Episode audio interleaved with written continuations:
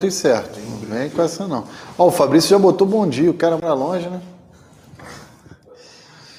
Bom dia, queridos irmãos, queridas irmãs, a graça e a paz de Cristo. Espero que estejam me vendo, me ouvindo bem.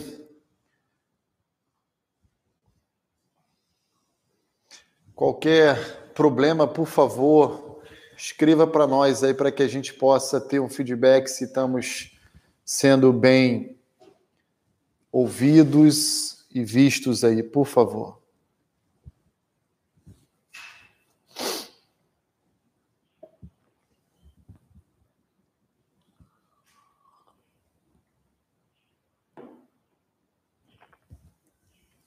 Muito bem, vamos dar mais dois minutinhos e a gente começa a nossa EBD.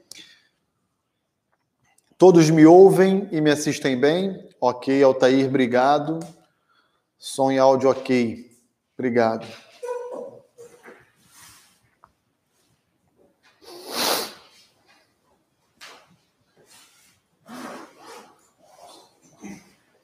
Bom dia, Amanda. Bom dia, irmão Milton. Bom dia, Aline, Ruth, Dani, Valdinei, Andréia, Sônia, Robson. Paulinho, bom dia. Ronaldo, bom dia. Ó, o Altair está falando que está um pouco escuro, mas o que seria a iluminação aqui do.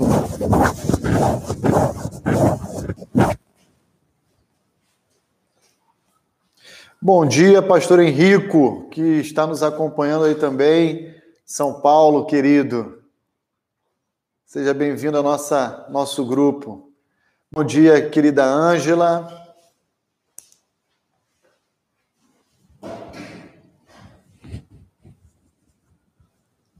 Bom dia, Maíra, Maíra e Gerson, casal amado, queridos. Beijo para a família inteira aí, viu? Bom dia, irmão Liberalino.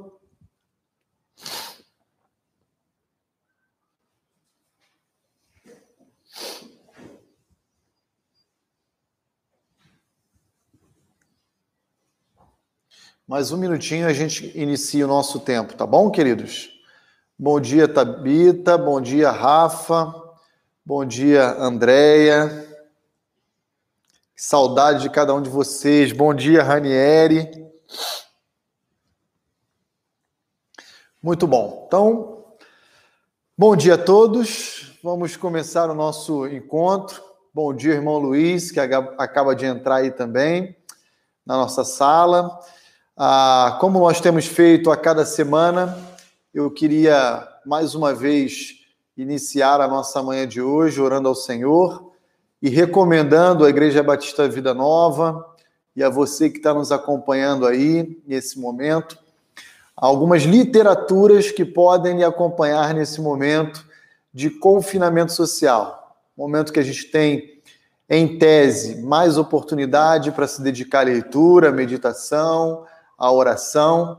E aí eu queria sugerir a você ah, dois títulos, como temos feito a cada início de EBD aqui, a cada domingo, tá bom? Antes vamos orar ao Senhor e vamos é, colocar diante de Deus todo o tempo que nós teremos juntos na manhã de hoje, certos de que haveremos de aprender muito com a palavra dele, haveremos de é, sermos transformados à imagem do seu filho, esse é o nosso desejo.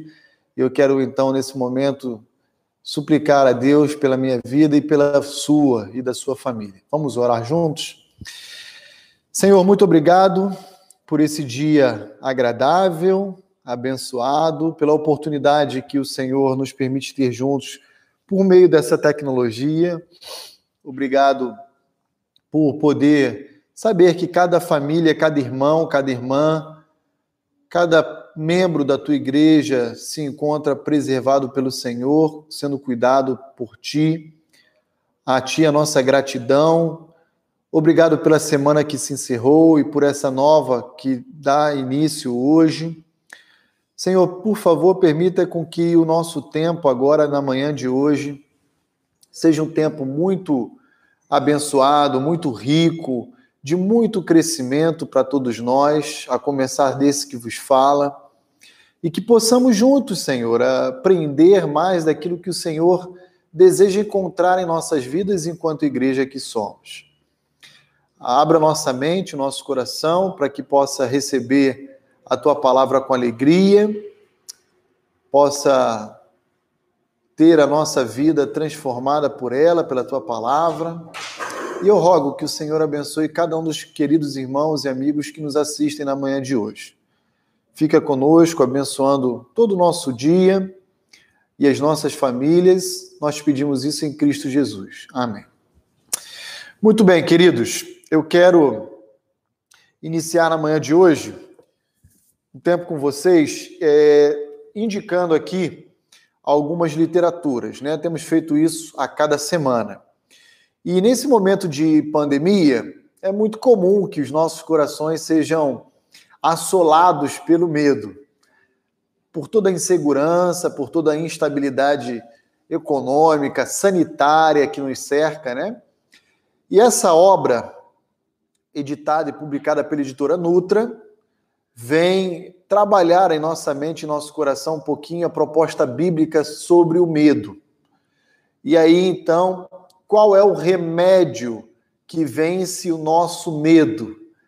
É o temor, o temor a Deus. E o título dessa obra, então, chama-se O Temor que Vence o Medo. Uma obra muito boa, recém-publicada pela editora Nutra. Ah, eu quero ver aqui o, o, o sumário com você. Essa obra foi publicada no ano passado, no ano de 2019, e ela tem aqui no seu sumário alguns títulos que chamam a nossa atenção. Você pode ser corajoso. É o título do capítulo 1. 2. Guarde o seu coração. 3. Encarando o medo. 4. Capturado na armadilha. Então, essa é uma obra que vai trabalhar um pouquinho sobre a perspectiva bíblica ah, do medo e como a gente deve lidar com ele. Eu julguei ser importante mencionar essa obra para os irmãos, porque vivemos dias tomados aí pelo medo. Mas nós que somos filhos de Deus não precisamos ser assolados pelo medo. Podemos ter controle do medo que vem assolar o nosso coração e também vencê-lo pela palavra de Deus. Uma segunda literatura que eu queria indicar para os irmãos é essa outra aqui, intitulada Nada Além das Escrituras Sagradas, né? A, a palavra de Deus, ela afirma ser suficiente para a nossa vida. Tudo aquilo que nós precisamos saber para tomarmos decisões acertadas na vida estão presentes na palavra de Deus, de maneira que essa obra ela vem ao nosso encontro, também publicado em 2019 pela editora Nutra, para reforçar a ideia e o conceito de suficiência da palavra de Deus. Então, nós não precisamos buscar em nenhuma outra fonte ou recurso respostas para os nossos dilemas, tá? Tudo que nós precisamos está aqui presente na palavra de Deus. Esse livro vai nos ajudar a lembrarmos dessas verdades. Então, uh, capítulo 1. A Bíblia é mesmo suficiente? Né? E aí você tem vários tipos de abordagem. A suficiência total e a verdade bíblica, a Bíblia e a missão da igreja, a aconselhamento conjugal e familiar, a Bíblia e a clínica médica e assim por diante, tá bom? Então você tem aí mais uma literatura que eu espero que sirva bem a você, a sua família, ao seu lar nesse momento de confinamento social e que, em tese, a gente tem mais oportunidade de ler, se dedicar à meditação, à oração e ao nosso crescimento pessoal com Deus. Sai da frente da televisão. Televisão, nos nossos dias, nunca foi mais tóxico do que em outras oportunidades. E o meu desejo é que você mergulhe literalmente aí na palavra de Deus, em literaturas sérias que podem abençoar muito a sua vida, a sua família e o seu ministério. Ah, se as suas crianças estão aí também acompanhando o pastor Roni aqui na nossa EBD, ah, vamos ah, fazê-las interagir com o nosso ensino, né? Nós estamos estudando Atos, capítulo 2, e hoje nós queremos concluir o capítulo 2, olhando para os versos 45 a 47. Então, peça para elas desenharem aí, enquanto eu estou ministrando a EBD aqui para você que me ouve, me assiste, peça para que elas possam, ela possa desenhar a nossa cidade, né? A cidade de Indaiatuba aberta novamente. Afinal de contas, nós estamos orando para que isso aconteça. Então, a igreja aberta, a cidade aberta, o comércio aberto, e a família passeando novamente aí no parque ecológico, andando na cidade. Peça para o seu filho, para sua filha, a desenhar esse cenário que é fruto, né, das nossas orações, que a gente está suplicando a Deus para que isso ah, verdadeiramente aconteça o mais breve possível. Só mais uma informação: essas duas obras que eu acabei de mencionar, elas existem aqui na nossa livraria.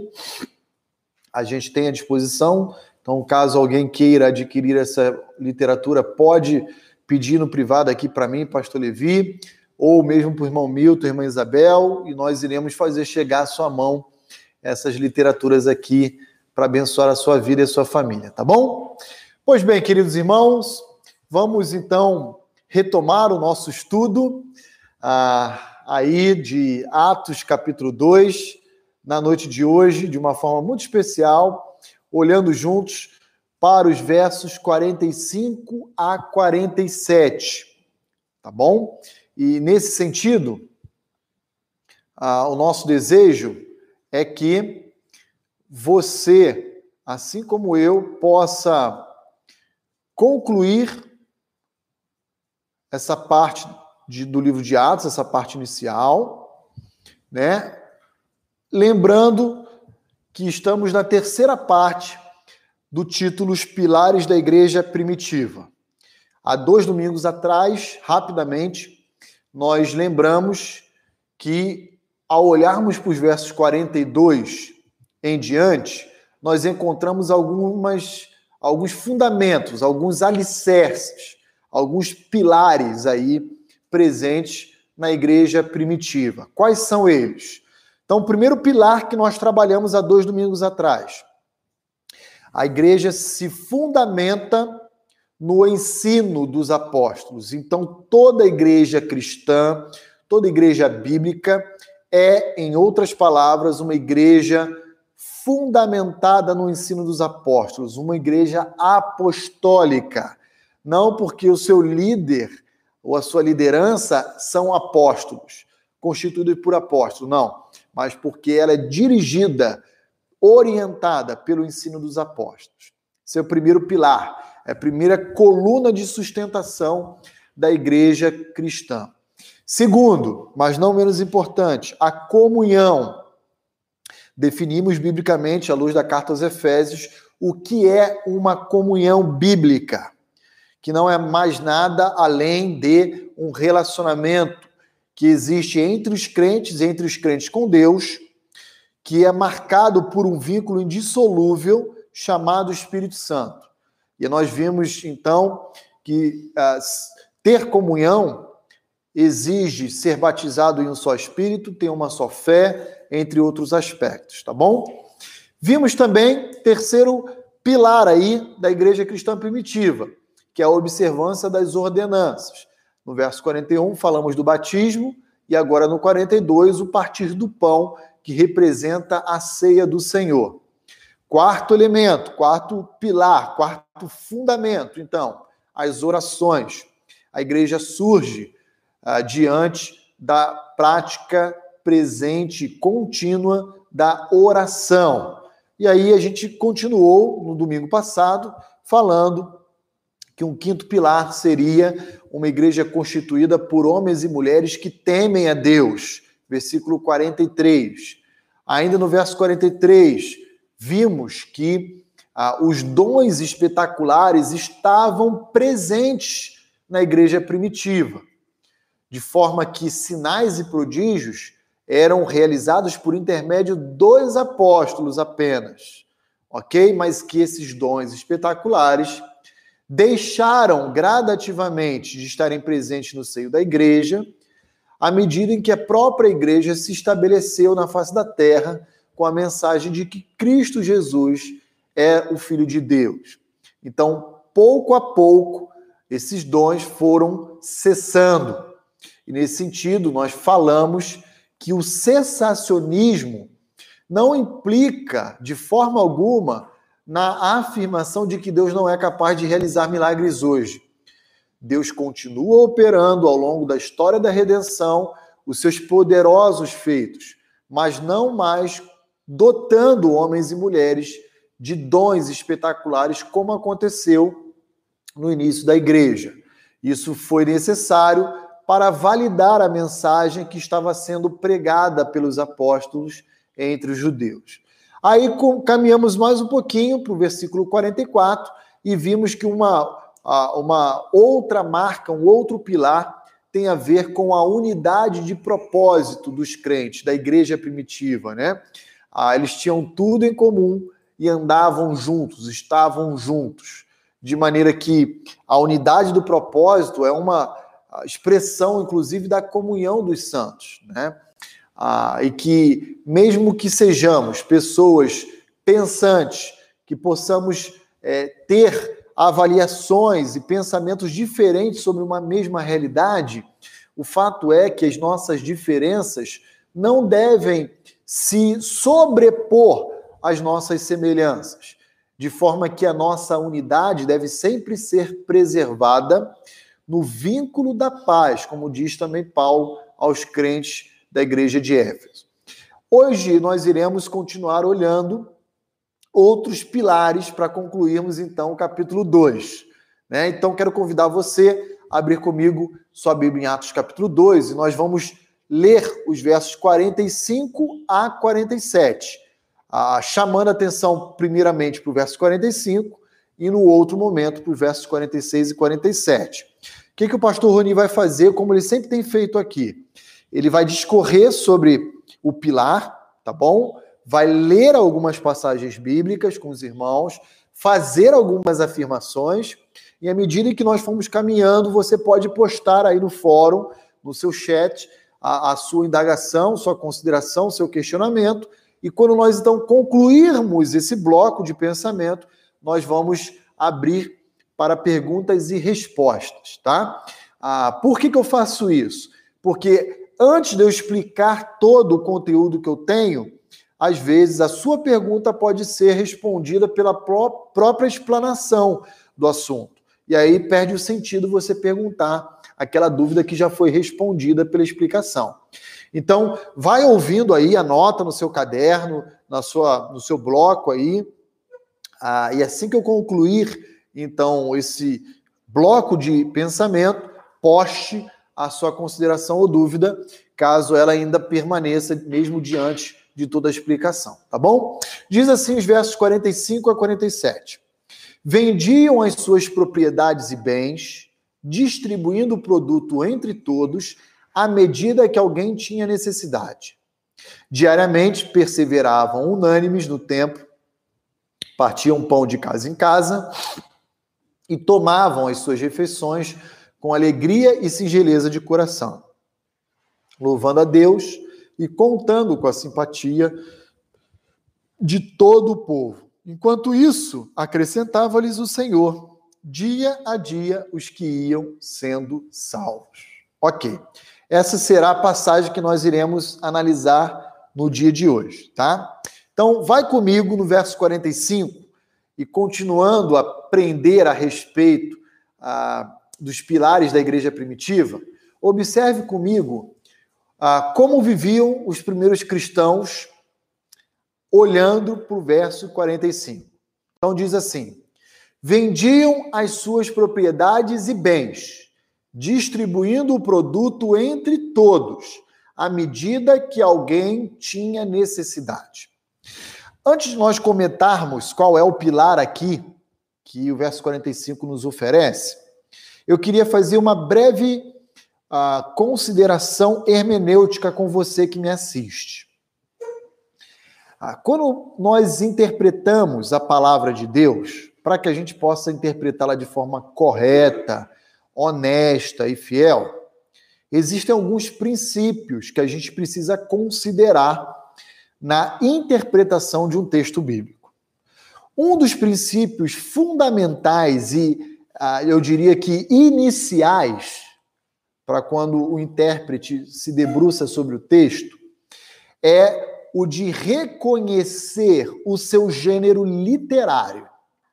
Então, quando a gente vai pegar uma passagem bíblica, a gente precisa entender que tipo de gênero literário o autor nos apresenta. No caso do livro de Atos, assim como em muitos outros textos bíblicos, nós temos um gênero chamado narrativo. Então, o que, que o livro de Atos é? É uma narração. Uma narração, especialmente no capítulo 2, do que acontece no dia do Pentecoste, aí registrando o surgimento da igreja cristã na face da terra, tá bom? Pois bem, nós temos muita narrativa, por exemplo, no livro de Gênesis e em outras partes da Bíblia, isso é muito comum. Como nós devemos então interpretar um, um texto bíblico cujo gênero literário é narrativo? A regra hermenêutica nos diz que nós precisamos olhar a, a, a história, a narração por si só, e buscar por trás de determinado episódio uma verdade moral, um princípio, um valor que ela nos apresenta. Em outras palavras, o que eu quero dizer para você que me assiste é o seguinte: todo texto narrativo, ele não é normativo. Ou seja, ele não tem uma força de lei com aplicação imediata como uma norma. Ah, por exemplo, o gênero epistolar, ou seja, as cartas né, ah, neotestamentárias, eles têm um caráter normativo, ele é doutrinário, aquilo ali não é negociado. Paulo escreve, por exemplo, suas cartas dizendo: é assim que tem que funcionar a igreja de Cristo. E ponto final. Então, por exemplo, Paulo diz ah, nas suas cartas, é, por exemplo, que nós devemos fazer autoavaliação a nosso respeito, ah, se possível for, no que depender de vós, tem de paz com todos, pensando aqui em Romanos capítulo 12. Então, essas verdades contidas em cartas, elas são normativas. Elas se apresentam para nós como uma imposição. A gente não tem como não observar o que está contido lá. Aquele conteúdo é doutrinário. Mas não é assim no gênero narrativo. Imagine, por exemplo, se o gênero narrativo tivesse força normativa. Aí eu vou lá em Gênesis 22, quando Abraão ah, vai sacrificar seu filho Isaac. E aí eu vou pregar na Igreja Batista Vida Nova e vou dizer: olha, você que é pai e tem fé em Deus, você tem que sacrificar o seu filho e crer que Deus é capaz de ressuscitá-lo dentre os mortos. E aí todos os pais deveriam fazer isso, porque se, se for normativo, o que se espera do intérprete é que isso aconteça. Então, não é assim que funciona. É? Então, o que, que eu olho para Gênesis 22, no exemplo de Abraão oferecendo seu filho Isaac, e tenho que aprender com aquilo? Ah, que a partir do exemplo e da experiência pessoal de Abraão, o que Deus requer do seu povo é obediência, é a, a fé. Tanto é que a, o autor aos Hebreus utilizando de Gênesis 22, vai destacar que Abraão é um herói da fé a partir desse, dessa atitude, desse exemplo histórico narrado em Gênesis capítulo 22. Por que, que o pastor Roni está explicando tudo isso aqui antes de ler o verso 45 e introduzir outro pilar da igreja primitiva? Porque quando nós olhamos, vendiam as suas propriedades e bens distribuindo o produto entre todos à medida que alguém tinha necessidade, se nós olharmos para essa passagem com uma a, a imposição normativa, então todo crente terá que necessariamente vender os seus bens e propriedades e oferecer ali o produto da venda, da arrecadação, distribuindo entre os pobres ou entre os irmãos mais pobres da igreja. Não é isso que Lucas está nos sugerindo. Pois bem, então qual é o pilar? Qual é o valor protegido por essa narração que deve sim estar presente na vida da igreja? Então, o que tem que estar presente na vida da igreja é o cuidado, o zelo, a preocupação com os irmãos mais frágeis, mais debilitados, mais suscetíveis a, a, a, a privações, limitações, ao mesmo tempo que o desprendimento, a liberalidade, o desapego, gosto da expressão desapega, né? Da propaganda do OLX. Ah, isso sim, isso tem que estar presente na vida da igreja, tá bom? Ah, não necessariamente a, a, a venda de bens e, e propriedades. Ela pode ser necessária se os meus recursos e os seus recursos não forem suficientes para atender aos nossos irmãos que mais necessitam de amparo, de assistência e de cuidados. Então, o que eu quero dizer aqui para os irmãos, eu quero não ser mal compreendido, é o seguinte: a venda de propriedades particulares, aí sugerida no verso 45, ela só foi necessária por causa de uma necessidade urgente de assistir aos santos pobres de Jerusalém, ah, em virtude da realidade de que aquilo que os crentes que possuíam não era suficiente para atender a toda a demanda de pobreza que existia no primeiro século. Como é que a gente percebe isso? Em Atos capítulo 2, nós encontramos que judeus provenientes de todo o império foram para Jerusalém celebrar a Páscoa e 50 dias depois permaneciam lá participando da festa do Pentecostes. Então a cidade estava cheia, lotada, né? E por um período significativo.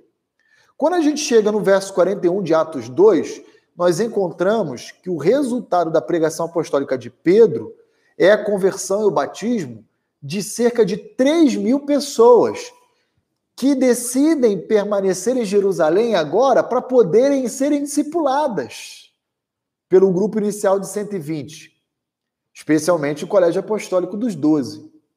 Então, aqueles começam a passar necessidade. Os judeus não voltam para suas terras de origem, eles querem ficar lá, bebendo ali aos pés dos apóstolos, aprendendo, ouvindo as histórias daqueles apóstolos com Cristo.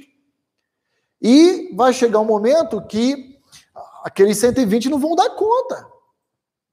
E aí o que eles precisam fazer? Vender, inclusive, o que eles tinham para repartir com quem não tinha. Então, qual é o pilar da igreja aqui? Ou os pilares? Os pilares aqui são a preocupação, o zelo, o senso de cuidado, ao mesmo tempo que tudo isso acompanhado de um desapego de um desprendimento, de, uma, de um sentimento de liberalidade, de que tudo aquilo que nós temos não pertence a nós. Deus nos confiou um bem ou os bens que pertencem a Ele para o nosso bem-estar e para que esses bens sirvam à vida de outros e a expansão do seu reino sobre a face da terra.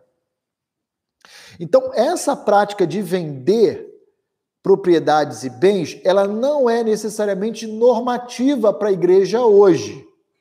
Mas pode sim se tornar normativa se ela for exigida para a preservação e a assistência dos santos. Ok? Então, quero fazer essa distinção aqui quando nós olhamos o verso 45. Tá? O que é normativo para nós aqui é o zelo, o cuidado, o desprendimento. E nesse sentido, irmãos, presta muita atenção no que eu vou dizer para você. O século 21 ele tem produzido crentes materialistas, crentes egoístas, que, que têm o seu coração cada vez mais preso às suas conquistas pessoais, ao ajuntamento de bens materiais. E, e isso a Bíblia chama de egoísmo. Isso a Bíblia chama de orgulho. E aí, alguns crentes, ah, normalmente, esses materialistas dizem assim: olha, ah, pastor, desculpa, mas isso é uma questão de foro íntimo.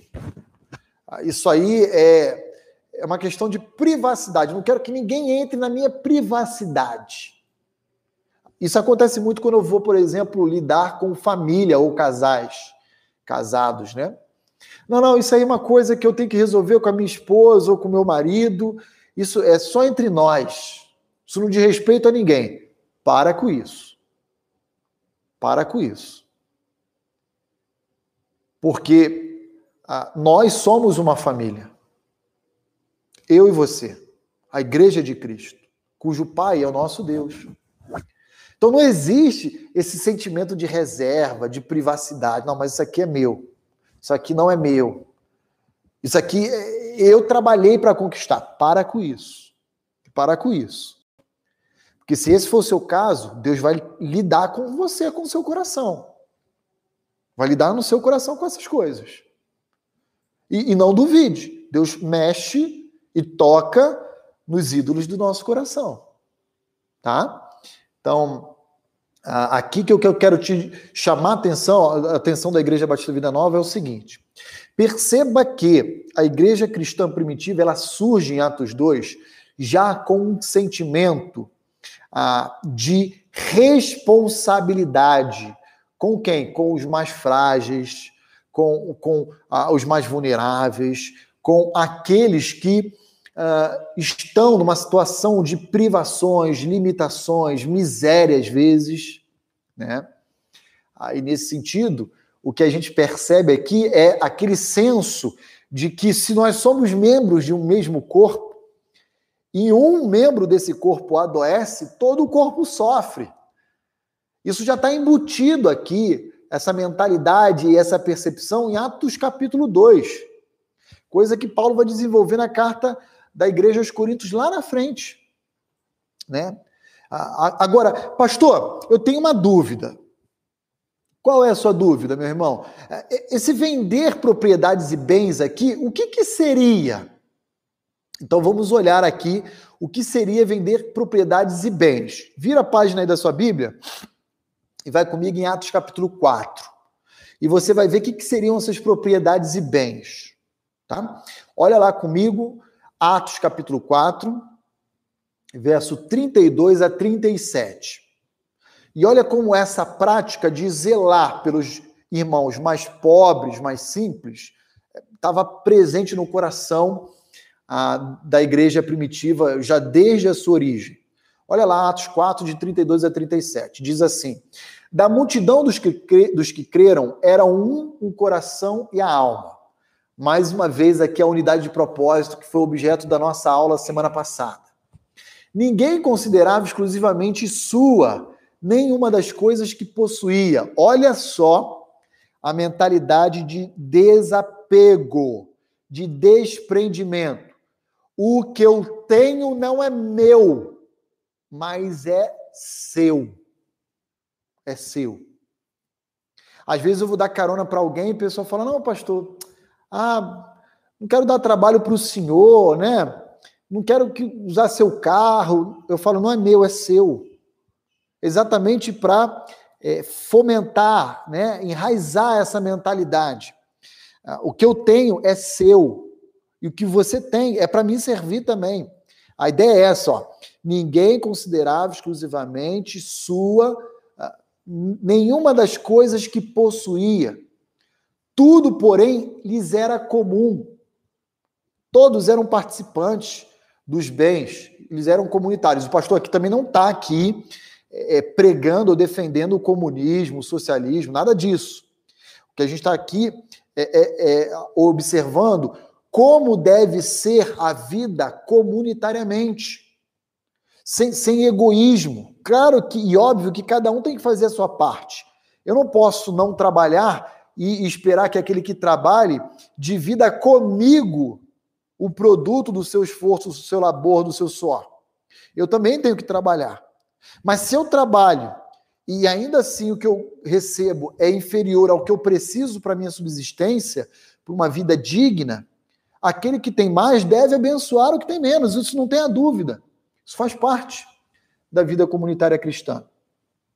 Atos 4:33 Com grande poder os apóstolos davam testemunho da ressurreição do Senhor Jesus, e em todos eles havia abundante graça, pois nenhum necessitado havia entre eles.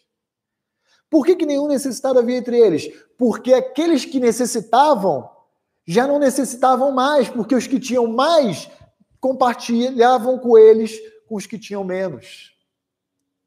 Por quantos que possuíam terras ou casas, vendendo-as, traziam os valores correspondentes e depositavam aos pés dos apóstolos. Ah, pastor, então me ajuda a entender. O senhor está dizendo o quê? Que a Vender propriedades e bens aqui tem a ver com vender casa, vender terreno. Isso mesmo, é isso mesmo. O indivíduo às vezes tinha sua casa e um outro terreno, uma outra casa, ele vendia aquilo, que era uma, um patrimônio pessoal dele, para assistir aqueles que necessitavam. Então, se distribuía a qualquer um à medida que alguém tinha necessidade. Né?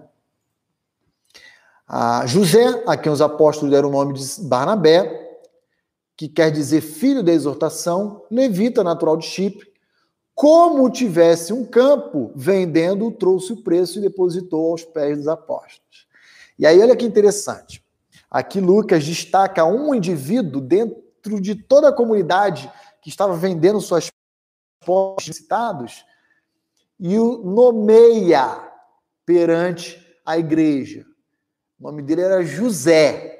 Todo mundo conhece ele como Barnabé, né? Mas o nome dele era José. Os apóstolos que nomearam ele como Barnabé. E todo mundo acha que Barnabé era bonzinho, né? Mas olha por que, que nomearam ele de Barnabé. Porque o seu nome significava filho da exortação. Então, ou seja, Barnabé devia ser um cara que, ó, dava ali uma chicotada de vez em quando na turma, quando merecia, tá bom? Então, veja, o que, que seriam ah, esses bens e propriedades lá de Atos 2, 45, né? Seriam terrenos, casas. No dia de hoje, eu poderia dizer carro, uh, computador, sei lá, bens uh, que são relativamente valiosos, né? Uh, tudo para demonstrar o cuidado e o zelo com os mais débeis, os mais fragilizados, os mais suscetíveis a privações e limitações. Continuando aí o livro de Atos, olha lá comigo o capítulo 5, na continuidade aí ah, do, da passagem do capítulo 4. Olha lá o que vai acontecer com Ananias e Safira agora. De um lado, Lucas registra um bom exemplo, o de José, cujo sobrenome era Barnabé. E em contraste com José, quem aparece em Atos 5? Ananias e Safira. Entretanto, certo homem chamado Ananias, com sua mulher Safira, vendeu uma propriedade, mas em acordo com a sua mulher, reteve parte do preço e levando o restante depositou aos pés dos apóstolos. Então veja aí, de um lado você tem alguém como José Barnabé que teve a iniciativa de, de forma desprendida, liberal, vender os seus bens e doar a quem necessitava. De outro lado, você tinha ah, um indivíduo que não tinha esse sentimento presente no coração dele, mas que queria obter o reconhecimento público da comunidade cristã igual a Barnabé. E ele tenta fazer o mesmo ato de Barnabé, só que ele, Ananias, retém parte da venda e quer ter o reconhecimento como se entregasse, doasse a totalidade do bem. E esse é o contraste que Lucas nos apresenta. E aí Pedro vai dizer: olha, você ah, deixou ser levado por Satanás. E você mentiu, não foi a igreja, não foi a mim, apóstolo Pedro. Você mentiu ao Espírito Santo de Deus. E naquele momento, então, eles caem ali ah, fulminados, né? Primeiro Ananias depois sua esposa Safira. Ah, veja, imagina agora se Atos tivesse como gênero literário narrativo ah, também uma imposição normativa. O pastor Roni poderia chegar na igreja Batista Vida Nova, pregar Atos 5 e dizer: ó, se você não vender os seus bens e entregar totalidade da venda dele aqui, você vai morrer igual Ananias e Safira. Mas a ideia não é essa. Qual é a verdade por trás desse fato histórico narrado, descrito, registrado por Lucas? É que de Deus não se zomba. Não adianta você querer, por uma atitude orgulhosa, promover aí uma atitude vaidosa, promover o auto-reconhecimento, ter o coração apegado a bens materiais. Então, é, é essa a verdade que Lucas quer trazer para nós ainda hoje, ok? Então, eu, eu, ilustrei no início da aula Gênesis 22, estou mencionando aqui também Atos capítulo 5, Atos capítulo 4, para dizer, em primeiro lugar, o que seriam esses bens e propriedades de Atos capítulo 2, 45, e em segundo lugar, que a forma correta de se interpretar textos narrativos é tentando observar os princípios e os valores presentes nesse relato histórico. Esses sim são válidos para a vida da igreja hoje, tá bom? Esses sim. Muito bem. Agora, olha que interessante que eu queria chamar sua atenção. Ah, existe um remédio para o egoísmo e o materialismo que o homem tanto busca e vive dirigido por eles. Qual é o remédio? O remédio é generosidade. Gravem isso que eu estou dizendo. Gravem isso no seu coração. Você quer ser alguém desprendido, porque talvez me ouvindo hoje existem pessoas que lutam com seu coração para não amar o que possuem e pararem de cobiçar o que não têm. E como é que eu devo lidar então com isso? Eu devo ser alguém generoso. Generoso. Em outras palavras, eu preciso ser alguém que ah, age como um agente de bênção sobre a vida daqueles que menos possuem, doando, ofertando, contribuindo, com a motivação correta, não por uma autoexaltação, por uma autopromoção, por vaidade, mas por obediência a Deus, porque sabe que Deus quer que eu ame o meu irmão, eu ame ao outro, eu ame o meu próximo. Ah, nunca é demais lembrar o que Tiago 4,17 nos diz.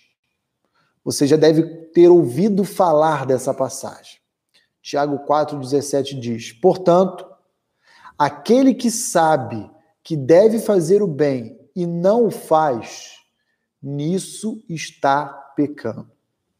Portanto, Aquele que sabe que deve fazer o bem e não o faz, nisso está pecando. A questão aqui é: eu não peco apenas quando eu ajo de uma forma uh, oposta ao que Deus quer.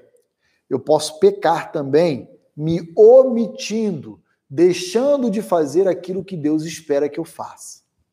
Tiago 4, 17. Muito bem. Vamos prosseguir. Eu quero ler duas passagens com vocês para a gente concluir esse alicerce da igreja cristã primitiva. A primeira passagem está lá em 2 Coríntios capítulo 8. Por que, que o pastor Roni quer ler 2 Coríntios capítulo 8? Porque nós vamos aprender juntos que, ah, mesmo após várias tentativas de, dos apóstolos de venderem né, os seus bens pessoais, é, reunindo o produto da venda para distribuir entre os necessitados, ah, vai chegar um momento que a igreja de Jerusalém ela vai falir, ela vai quebrar. Todas as ofertas, contribuições, vendas, vai gradativamente fazer com que a igreja de Jerusalém se torne cada vez mais pobres e o que, que vai acontecer? Paulo vai, algum tempo depois, realizar algumas viagens missionárias, e por onde ele passar, ele vai realizar uma coleta com o objetivo de assistir aos santos, especificamente de Jerusalém. Então, a gente está falando de anos depois, talvez década. Né?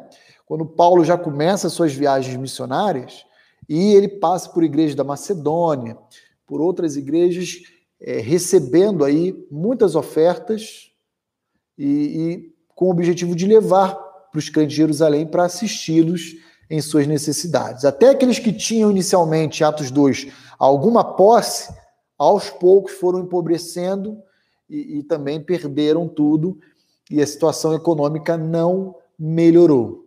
De maneira que outros crentes gentílicos, de outras cidades é que foram enviar ofertas para eles. Então, olha lá comigo, 2 Coríntios capítulo 8. 2 Coríntios 8, de 1 a 5. Olha aí comigo o que está contido aí. Diz assim: Também, irmãos, vos fazemos conhecer a graça de Deus concedidas às igrejas da Macedônia então, ó, Paulo está escrevendo, escrevendo às igrejas, aos crentes de Corinto, dizendo, relatando a graça de Deus presente na igreja da Macedônia. Porque eles, os crentes da Macedônia, no meio de muita prova de tribulação, manifestaram abundância de alegria e a profunda pobreza deles superabundou em grande riqueza da sua generosidade. Aqui tem uma verdade espetacular. Paulo vai dizer aos crentes de Corinto que da pobreza Deus traz riqueza, riqueza de generosidade. E aqui, querida Igreja Batista Vida Nova, eu vou dizer uma coisa para vocês.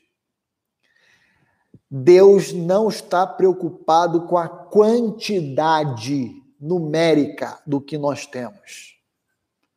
Deus está preocupado com o desprendimento que possuímos. Nós, por exemplo, temos uma um grande desafio pela frente que é a construção do nosso novo prédio aqui na igreja, né? Que a gente está falando de milhões de reais aí, o projeto completo. Mas eu não me importo com o total que nós iremos canalizar para a construção desse prédio. Eu me importo com o grau de comprometimento que cada um de nós deve ter com esse projeto. Porque é isso que vai mensurar o nosso desprendimento, nossa liberalidade, nosso desapego e coisas do gênero. É isso. Lembra da parábola lá que Jesus conta lá da, da viúva pobre, né? que com duas moedinhas ela entregou, e ela entregou muito mais do que todos os outros. Agora, como? Duas moedas valia mais do que a oferta dos demais? Não. Porque proporcionalmente ela entregou 100% do que tinha. Enquanto os outros entregaram o resto, a sobra. Então, aqui nós temos também, devemos ter uma preocupação com a maneira como nós contribuímos. E mais uma vez, eu faço isso sempre aqui nos cultos da Igreja Batista Vida Nova, quando eu estou na direção desse período de oferta, de contribuição. Eu sempre digo, você que é membro daqui sabe disso. Eu sempre digo, olha, esse é o momento de gratidão, quando nós podemos expressar nossa gratidão a Deus, a nossa dependência. Não entregue sua oferta, sua contribuição com o coração preso nisso, Deus quer que a gente entregue com liberalidade, desprendimento, alegre, né assim? E aí Paulo vai falar um pouquinho desse retrato na igreja da Macedônia. Verso 3 de 2 Coríntios capítulo 8, porque eles, os crentes da Macedônia, testemunho eu, o apóstolo Paulo, na medida das suas posses e mesmo acima delas, se mostraram voluntários pedindo-nos com muitos rogos a graça de participarem da assistência aos santos. Gente, olha que interessante. Paulo falou: não, obrigado, vocês também precisam. Eu estou levando para outro grupo que precisa. E aqueles crentes dizendo para Paulo: por favor, Paulo, por favor, não impeça que tenhamos o privilégio de participar da assistência dos nossos irmãos de Jerusalém. Gente, isso é lindo, isso é, isso é precioso. É, é, esse sentimento que, que é pilar da igreja. Se referindo aos crentes da Macedônia, as igrejas presentes lá, né? E aí então a versículo 5 de 2 Coríntios 8, e não somente fizeram como nós esperávamos, mas também deram-se a si mesmo, primeiro ao Senhor e depois a nós pela vontade de Deus. Então, olha o que eles fizeram. Eles se consagraram a Deus e depois consagraram os bens que possuíam aos santos. Eles dedicaram. Pula aí comigo, olha comigo verso 8 e 9 de 2 Coríntios capítulo 8. Não vos falo na forma de mandamento. Olha aí que o que eu estou falando que não é normativo. Tá vendo aí Paulo dizendo? Não é normativo. Mas para provar pela diligência de outros a sinceridade do vosso amor. Então, então percebam aí comigo.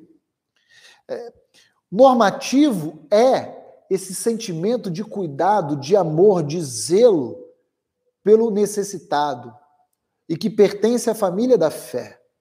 Né? Aqui o contexto são de crentes pobres, não são ímpios. Né? Ah, versículo 9: Pois conheceis a graça do nosso Senhor Jesus Cristo. Qual é essa graça? Paulo vai dizer: sendo ele rico, se fez pobre por amor de vós, para que pela sua pobreza vos tornasseis ricos. Aqui temos o fundamento da nossa contribuição, que não é outro senão o próprio Senhor Jesus Cristo.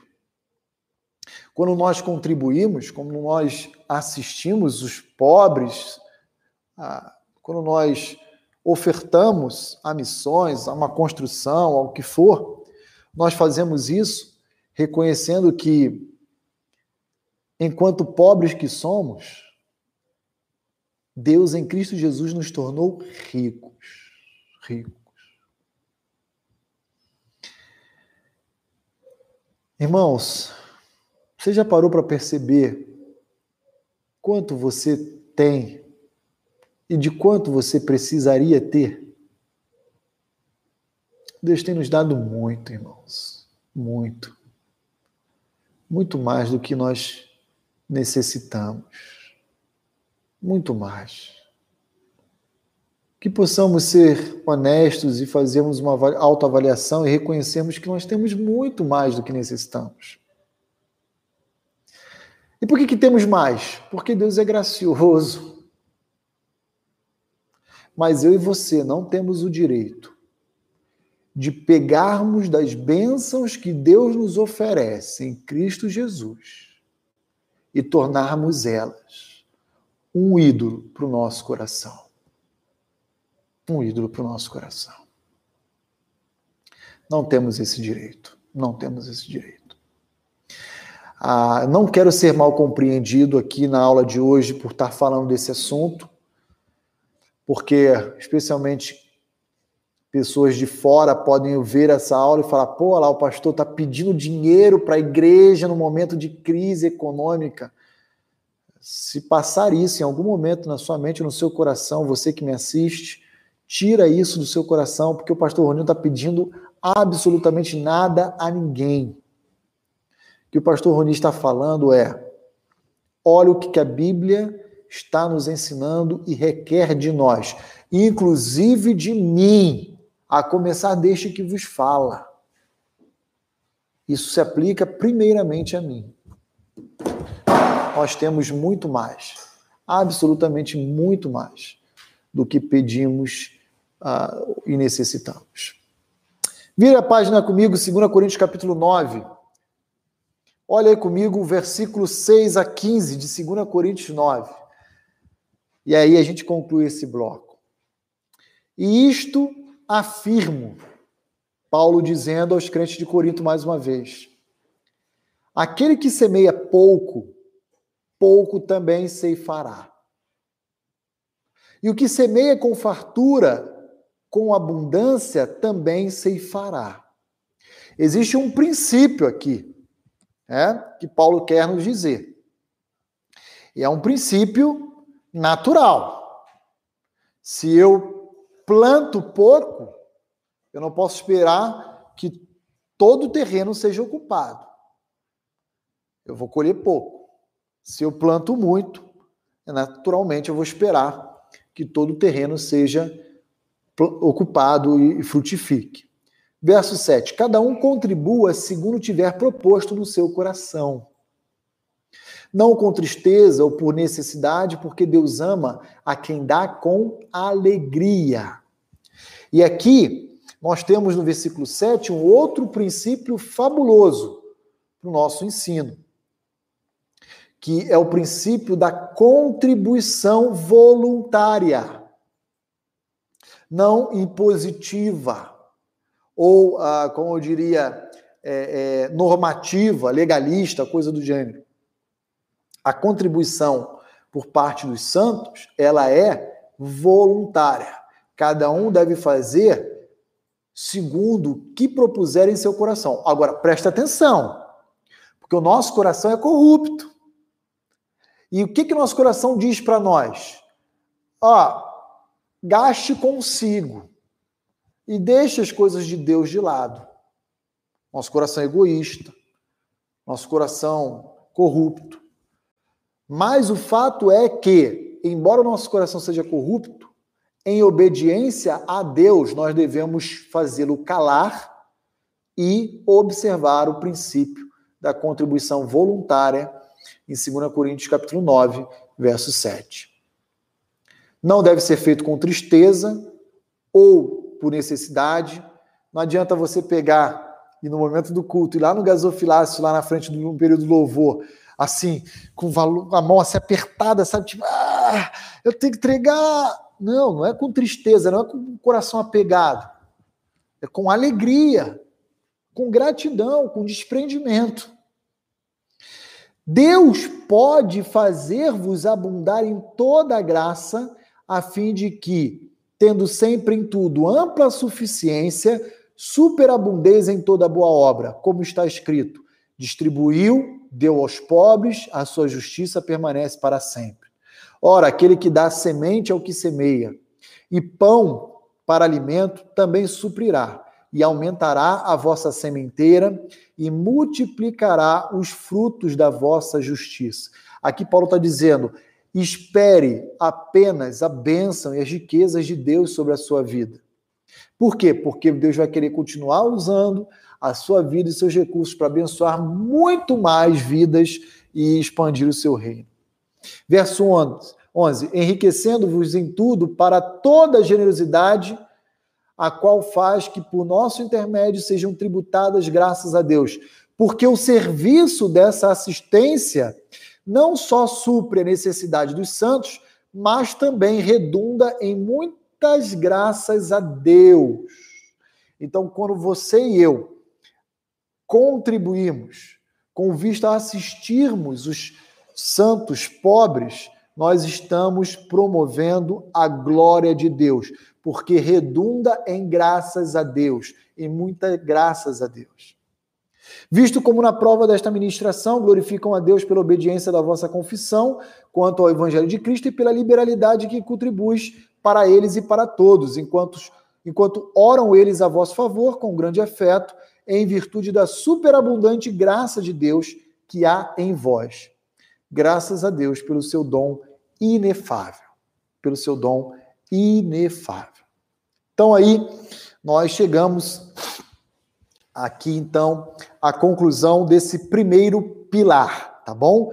Que é o pilar da preocupação, do zelo, do desapego, do desprendimento, da liberalidade, da contribuição voluntária, da contribuição alegre, da gratidão, da generosidade, dentre tantos outros adjetivos que você e eu podemos oferecer, ok? Então, feita essa consideração, nós iremos agora olhar as perguntas e pontuar aí, respondendo a cada uma delas de acordo com aquilo que foi postado no nosso chat. Lembrando que eu estou aqui na companhia do pastor Levi e do Diego, que estão me auxiliando aqui na nossa aula toda semana, tá bom? A Andréa Soares, esposa do pastor Levi, diz assim: será que esse desprendimento não era também relacionado com a expectativa da iminente volta de Jesus? Sim, Andréia. Ah, sim e não, né? Ah, mais uma vez, é, uma coisa não anula a outra. Havia um sentimento notoriamente presente no coração dos crentes primitivos de que a qualquer momento Jesus poderia retornar. Isso é fato, tá bom? Agora, uma outra verdade é: eles zelavam pelos crentes mais pobres. Porque, embora eles tivessem essa expectativa do retorno iminente de Cristo, eles não sabiam quando esse retorno poderia acontecer. Não é verdade? E enquanto não acontece, a gente precisa alimentar, cuidar, amparar, assistir. Então as duas coisas são verdade. Havia um senso de pertencimento. Ou seja, eu não consigo olhar para a vida do meu irmão, ver ele com seus filhos pequenos passando fome literalmente, e eu tendo muito e não fazer nada.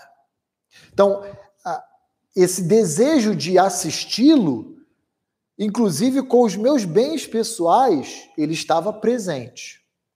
Agora, talvez o que pode estar relacionado aqui, André, é o seguinte: já que Cristo vai voltar a qualquer momento, esses bens também não vão me fazer falta, porque vai ficar tudo por aí. Né? Então, as duas coisas são verdades, Andréia. O problema é o quê? É o mau uso dessas duas verdades. Então, por exemplo, os crentes de Tessalônica fizeram mau uso dessa verdade. Por quê? Porque eles pensaram assim: ah, Jesus vai voltar a qualquer momento. Então eu vou abusar da boa vontade dos santos aqui de Tessalônica. Eu não vou trabalhar, eu não vou suar a camisa. E sabe o que eu vou fazer? Eu vou fazer um rodízio, uma escala. Vou tomar café na casa da Andréia, almoçar na casa do Diego, jantar na casa do, ah, sei lá, do Isaías. Ah, no outro dia eu tomo café na casa do Ronaldo. E, e aí eles iam rodando até aguardar Jesus voltar. Aí Paulo escreve de forma dura e diz: ó, parem com isso. porque o retorno iminente de Cristo não pode ser uma justificativa para vocês viverem desempregados é, é, na comodidade, no conforto. E aí Paulo vai combater, inclusive, a ideia comunista, socialista de dividir os bens dessa forma, né? Então, é, então eu diria, respondendo a sua pergunta, André, é o seguinte: havia sim, eu não sei se você consegue me compreender, havia esse sentimento presente, essa convicção na igreja primitiva de que qualquer momento Jesus poderia voltar, mas não creio que a venda da propriedade dos bens, particularmente, aí uma opinião minha, tá? Esteja relacionado à, à volta iminente. Eu acho que ela está mais diretamente relacionada à preocupação realmente com o outro, que menos possui. Né? E talvez sendo encorajada pelo fato de que Jesus pode voltar a qualquer momento e isso vai ficar para trás. Né? Ah, então eu acho que esse mesmo mecanismo tem que estar presente no nosso coração hoje. Eu tenho que assistir os outros que precisam de mim, tá? Ah, e eu diria quem? Primeiro os crentes da sua igreja local. E posteriormente os crentes de outras igrejas que você conhece. Às vezes um crente do seu trabalho, às vezes um crente do seu condomínio. Primeiramente, como Paulo diz aos, aos Gálatas, os domésticos da fé. E depois, aí depois eu tenho liberdade de assistir uh, os pobres é, que não são santos, digamos, não são crentes em Cristo Jesus. Essa é a ordem. Essa seria a ordem, tá bom? Aqui, queridos, eu quero dar uma palavra para toda a Igreja Batista Vida Nova. Há muitos, graciosamente, têm me procurado e perguntado, pastor, como eu posso ser útil para abençoar famílias aí da nossa igreja nessa crise econômica aí em decorrência do isolamento social.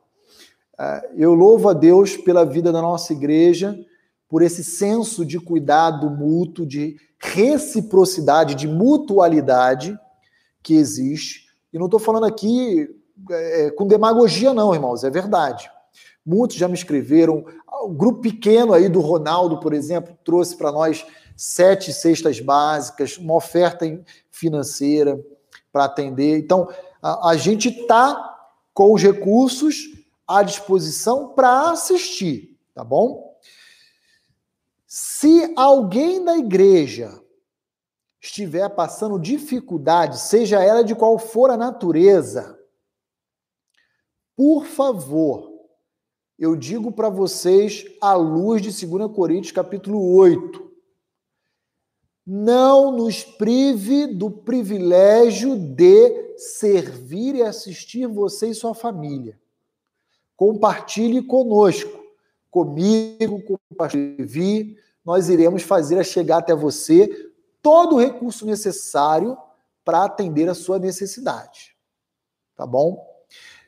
Vou fazer um pedido especialmente aos líderes de grupo pequeno do Soma. Se vocês identificarem nos seus grupos alguém com dificuldades, repassem para mim. Se alguém do seu grupo souber de pessoas que estão passando dificuldade, repassem para mim. O que nós temos normalmente é um obstáculo do constrangimento, da vergonha de não querer pedir ajuda. Gente, isso não é demérito para ninguém. É, esse é um momento singular da nossa história recente. Então, se tiver que pedir ajuda, não, não hesite. Ninguém precisa ficar sabendo. Fala direto comigo, pastor Levi. A gente vai, vai ajudar você. Agora, não, não prive a igreja. Estou fazendo um pedido para vocês, como a igreja da Macedônia pediu a Paulo. Não prive-nos desse privilégio de assistir os santos. Tá? Nós temos como papel social, inclusive, fazer isso. Tá bom? E se a demanda um dia aumentar e a gente não puder atender, a gente vai dizer também. Mas, mas nesse momento, se você precisar, por favor, nos avise. Contacte a mim, ao líder do seu grupo pequeno, enfim, a gente vai até você. Tá bom? Por favor, por favor. Ah, muito bem, mais uma pergunta. Ah, espero ter ajudado, Andréia. Valdinei, podemos dizer que este desprendimento, não só financeiro, mas também seria como, por exemplo, serviços voluntários? Sim, sim, Valdinei, sim.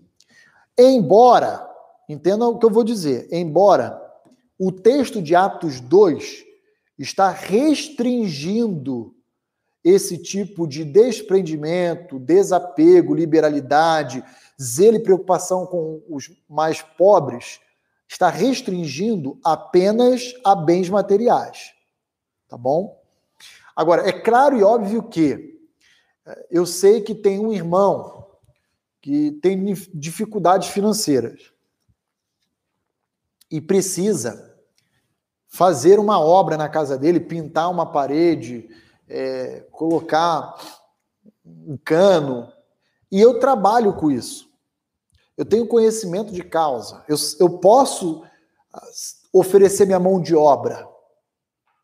É claro que essa pessoa deve fazer isso também, né?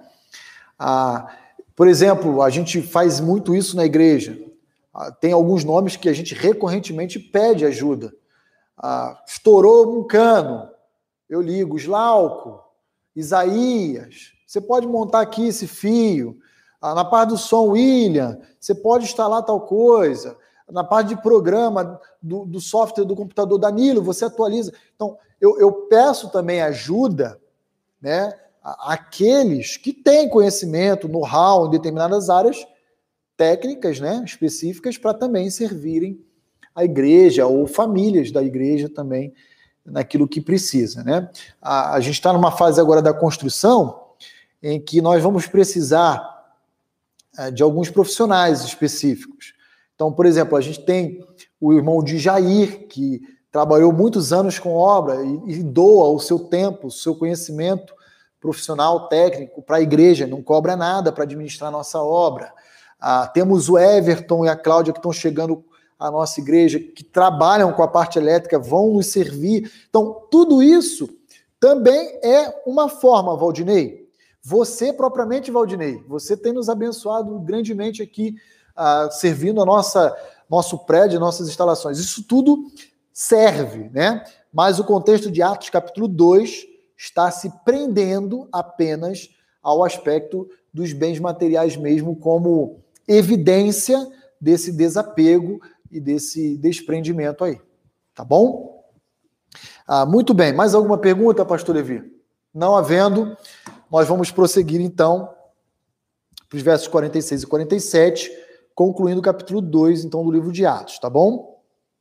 Ah, então vamos continuar olhando mais outro pilar. Até aqui tudo bem, queridos? Estou me fazendo claro. Ah, por favor, é, Compartilhe suas impressões aí da nossa aula, sugestões, são sempre muito bem-vindos, tá bom?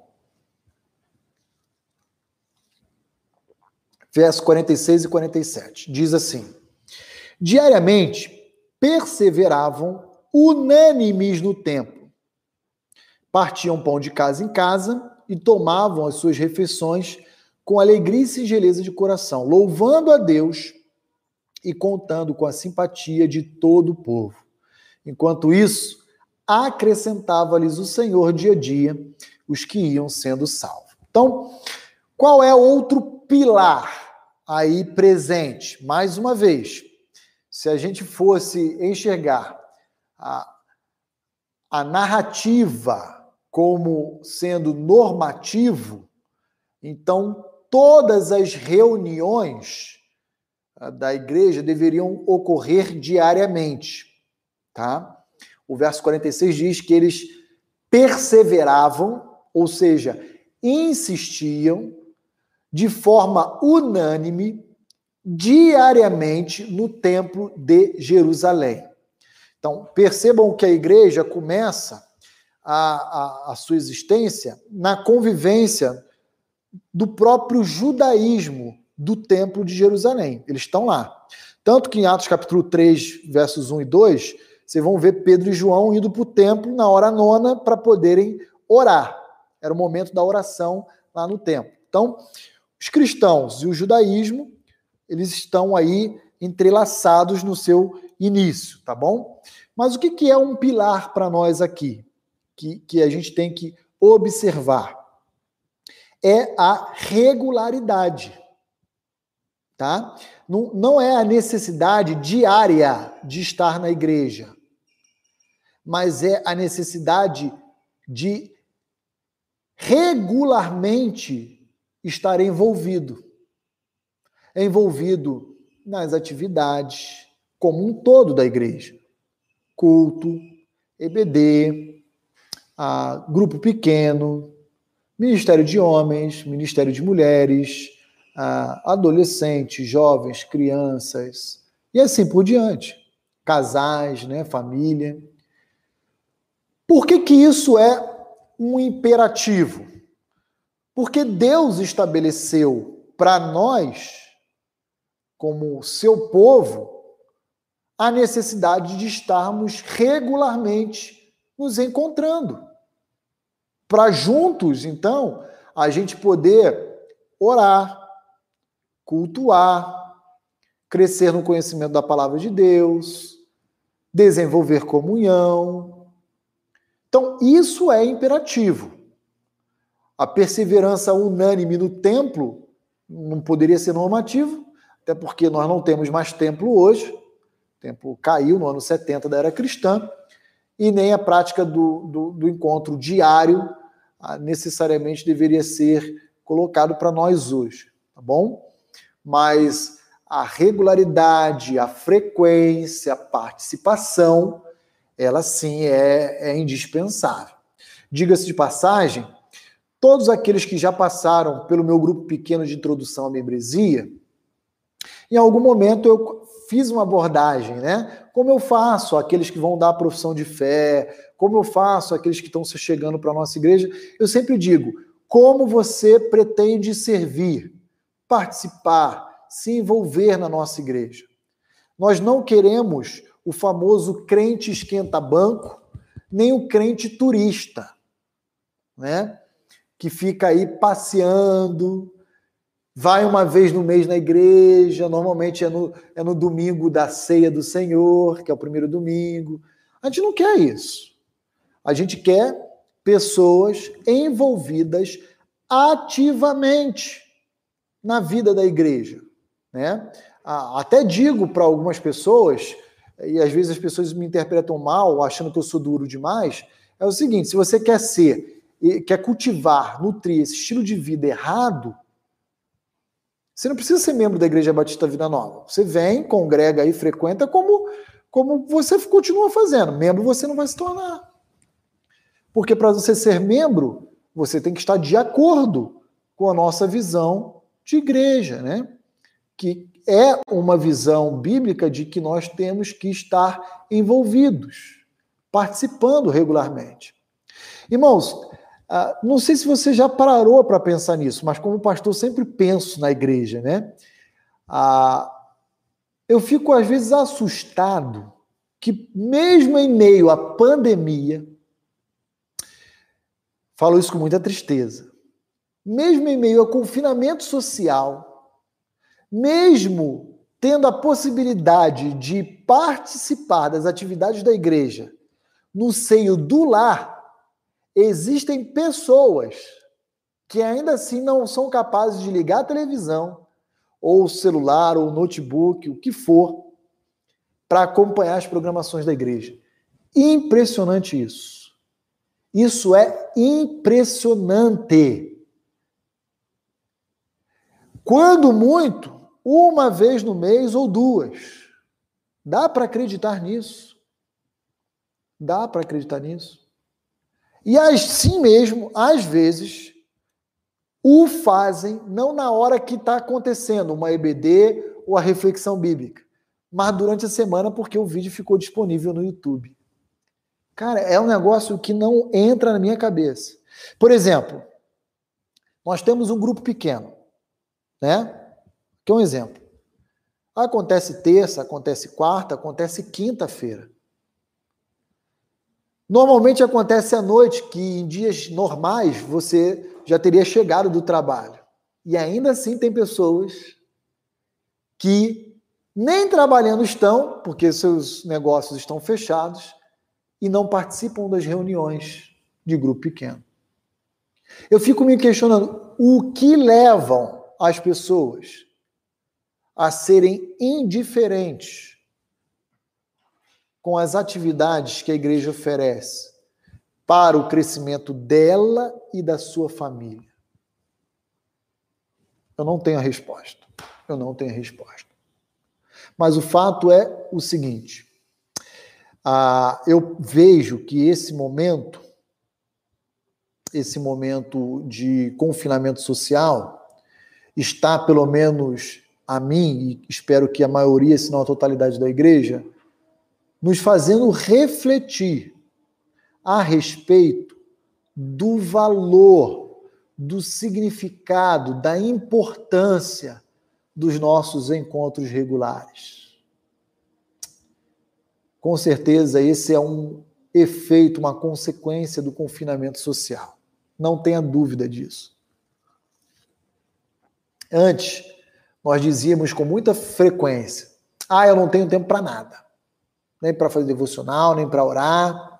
E por que você não tinha tempo? Ah, porque eu tenho que cuidar da casa, porque eu tenho que trabalhar, porque eu tenho que ir ao mercado, porque eu tenho que cuidar das crianças, porque eu tenho que fazer o ensino da escola, do meu filho, porque eu tenho que sempre tinha um porquê. E agora? Que o confinamento nos enclausurou entre quatro paredes.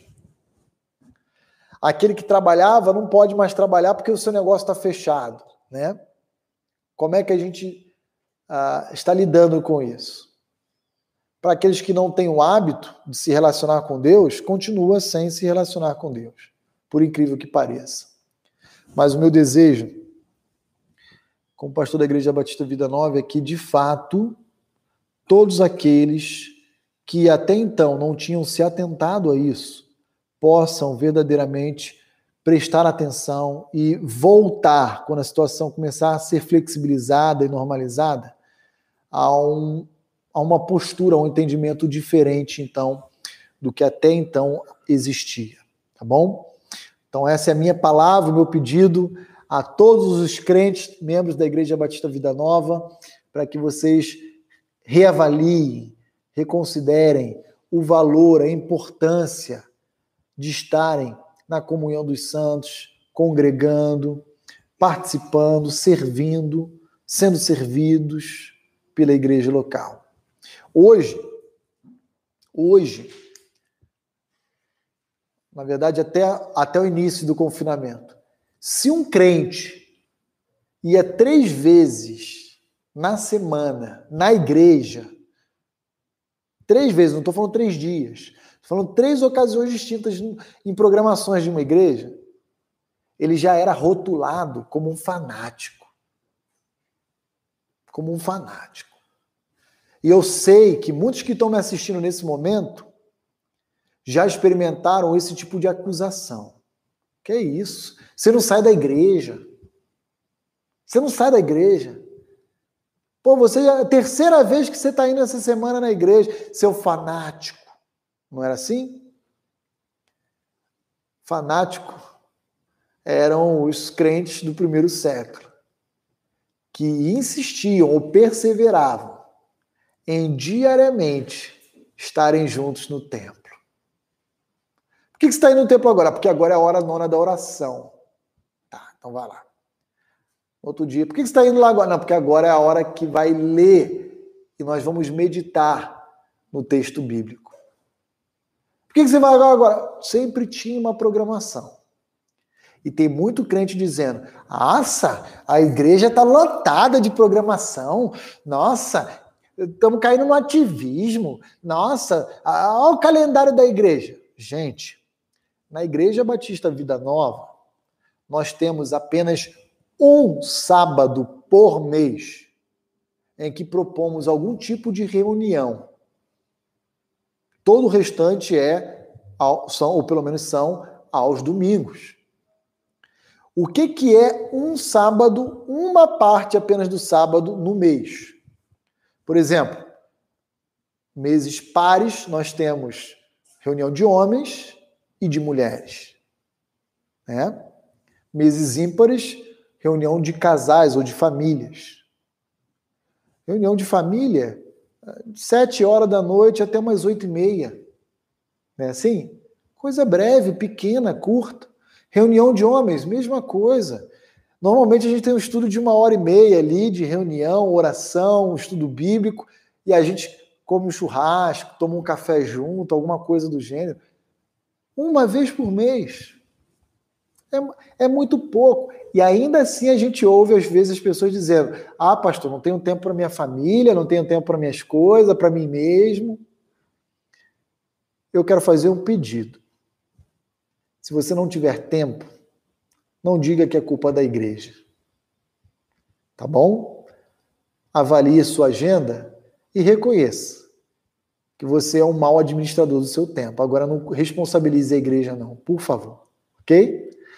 Muito bem. Feita essa consideração, falo tudo isso com muito amor e carinho aos membros da Igreja Batista Vida Nova, tá bom? Partiam pão de casa em casa, ou seja, observavam a ordenança da ceia do Senhor nós já falamos que a ordenança, a observação das ordenanças é um pilar, falamos isso no primeiro, na primeira parte dos pilares da igreja primitiva, né? Ah, então, aqui temos mais uma vez a ceia presente. Quero apenas, antes de prosseguir na análise desses versos, mencionar os quatro tipos de entendimento da ceia do Senhor para a igreja, né? Para você que me assiste. Ah, não é o objeto da nossa aula hoje, portanto, só vou mesmo compartilhar com vocês, mas fica aí como uma informação. Ah, quais são as percepções a respeito da Eucaristia ou da ceia do Senhor? Primeira percepção da ceia do Senhor, a famosa percepção que é adotada pela Igreja Católica Romana, né? É a famosa transubstanciação. Não sei se você já ouviu essa expressão. Mas o que seria transubstanciação? A transubstanciação é a, o entendimento de que os elementos da ceia ou da Eucaristia, eles se transformam no corpo e no sangue de Cristo, literalmente. Por isso a expressão trans, de transformação. Transformação do que? Da substância, dos elementos, né, que simbolizam o corpo e o sangue de Jesus, a carne e o sangue. Então, a Igreja Católica Romana, aqueles que me ouvem que vieram de uma igreja católica, de um berço católico, sabem o que eu estou dizendo? Como é que eles entendem? Eles, eles entendem que a hóstia, no momento em que o padre, né, o, a, a liderança espiritual, o pároco, ele, ele consagra aqueles elementos da hóstia, que é, o, que é o que representa a carne, e o cálice, que representa o sangue, o vinho, né? Ali, quando ele é consagrado, aquilo deixa de ser vinho e deixa de ser uma, um pão, uma hóstia. Ele passa a ser literalmente a carne e o sangue de Cristo. De maneira que a implicação natural, desdobramento desse entendimento, não é outro senão a de que o fiel ele sequer pode manusear o elemento. Então, faz-se uma fila, normalmente é assim. O pároco tem um cálice com vinho e ele tem a bandejinha da hóstia. Ele pega a hóstia, faz a fila, ele molha a hóstia e ele não entrega na mão do fiel. Ele, o fiel abre a boca ele vai lá, põe na boca do indivíduo, que por ser carne e sangue não pode ser mastigado, que seria profanação, e aquele pão, então aquela hóstia molhada pelo vinho, vai se dissolvendo e ele então engole. Ele ingere sem sequer mastigar. Tá bom? É assim que é praticado a ceia do Senhor no contexto católico romano entendendo que os elementos se transformam, né, literalmente em carne e sangue. Aí alguns vão dizer, pastor, é, e, e, e, a sobra? E a sobra, por exemplo, da, da hóstia? Né? Ah, como é que, que é feito? Sobrou lá uma bandejinha. Bem, aquela, hóstia não é mais uma, um pão, ele agora é corpo. Então existe uma tradição na Igreja Católica Romana que essa hóstia deve ser, portanto, sepultada. Eles enterram, em tese, eles, eles enterram a, a sobra da hóstia, porque não pode ser descartada no lixo, né? Ah, e também não pode ser ingerido assim a revelia, né? Então tudo é calculado direitinho ali para sobrar o mínimo necessário, tá bom? Ah, não sei quantos já ouviram também ah, uma expressão que diz mais ou menos o seguinte: que morcego são ratos com asas. Já ouviu essa expressão? Ah, é um roedor voador, é um rato com, com asa. Né? Essa é uma, é uma expressão popular que remete ao período da Idade Medieval.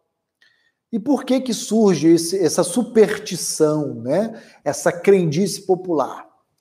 Porque ah, era muito comum na, nas, igre, nas igrejas medievais católicas romanas que lá na, na ala da dispensa do, dos utensílios da Eucaristia, às vezes ah, o pároco ia lá na, naquela dispensa e via ratos correndo, né?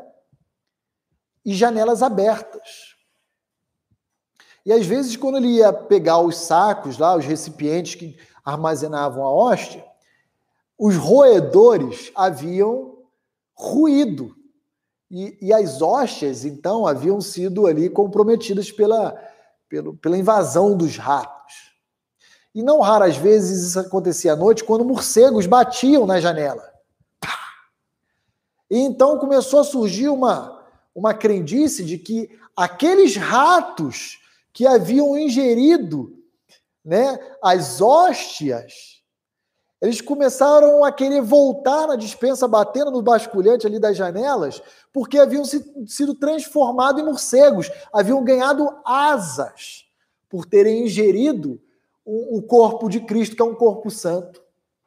Então, daí surgiu, então, aqui a título de informação apenas, né? A crendice de que morcegos são atos, ratos com asas, roedores voadores aí.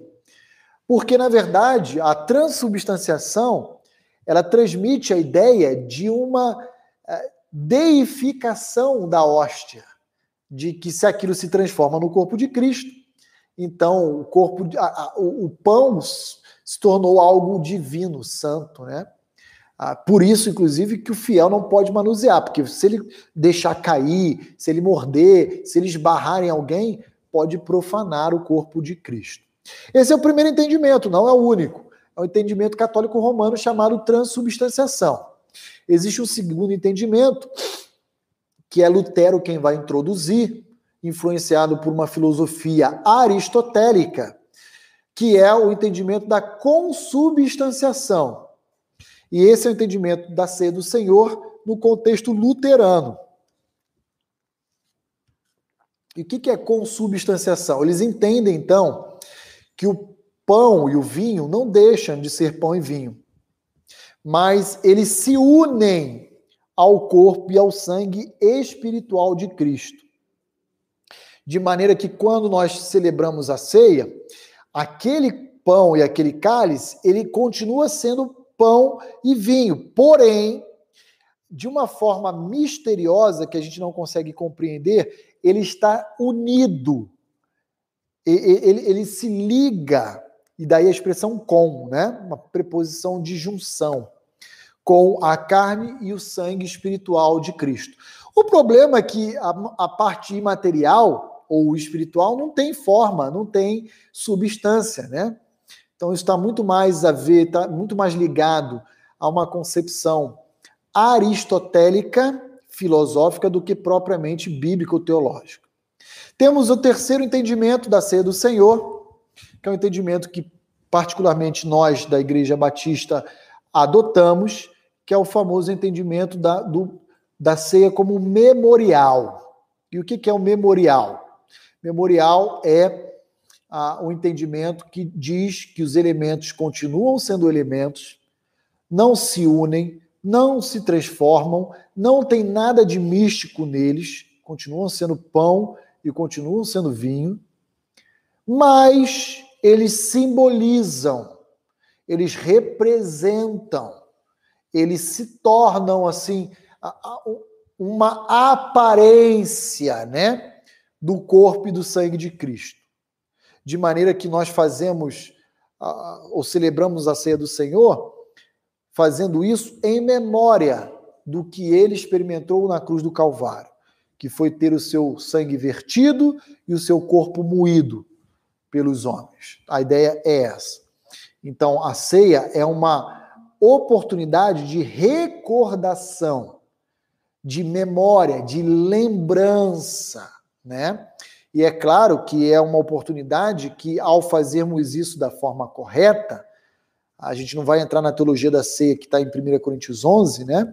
Mas ao fazermos isso da forma correta, nós é, entendemos que é um momento solene do culto, é um momento de, de crescimento, de comunhão, é um momento de proclamação, quando nós iremos anunciar a todos o que Cristo fez por nós. E existe ainda um último entendimento, que é o quarto, que é um entendimento calvinista da ceia do Senhor, que é também chamado de presença espiritual ou virtualismo, que já entende a ceia do Senhor como sendo um meio de graça, uma forma de Deus ministrar bênçãos especiais em favor do seu povo por meio da participação, que eleva a igreja de Deus aos céus e traz dos céus a presença da igreja Cristo aqui na terra.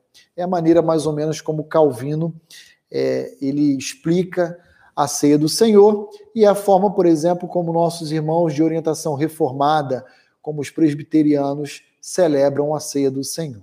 Tá bom? Então, estou apenas resumindo essas quatro formas. Eu poderia adentrar é, em cada uma delas com os seus pressupostos teológicos e filosóficos, mas não é objeto da nossa aula aqui, senão a gente nunca acaba o livro de Atos. Prosseguindo, então, partiam pão de casa em casa e tomavam as suas refeições com alegria e singeleza de coração. O que, que nós temos aqui então? Nós temos aqui que, além da ceia do Senhor, haviam oportunidades de refeições serem tomadas como expressão da comunhão dos santos. há uma íntima ligação da comunhão sendo visivelmente expressa sempre na mesa, ao comer, ao se alimentar. Ah, então, isso é uma expressão de comunhão. A gente estar juntos à mesa, comendo, se alegrando, ah, ah, sendo sincero, singeleza de coração, sendo sincero, compartilhando ali o nosso momento de vida, seja alegre, seja triste, mas isso, isso permeia, isso caracteriza a vida da igreja. E o verso 47, louvando a Deus. Então, tudo isso acontece como expressão de alegria e louvor a Deus. E olha também o resultado contando com a simpatia de todo o povo. Aqui eu queria chamar a sua atenção para uma seguinte verdade.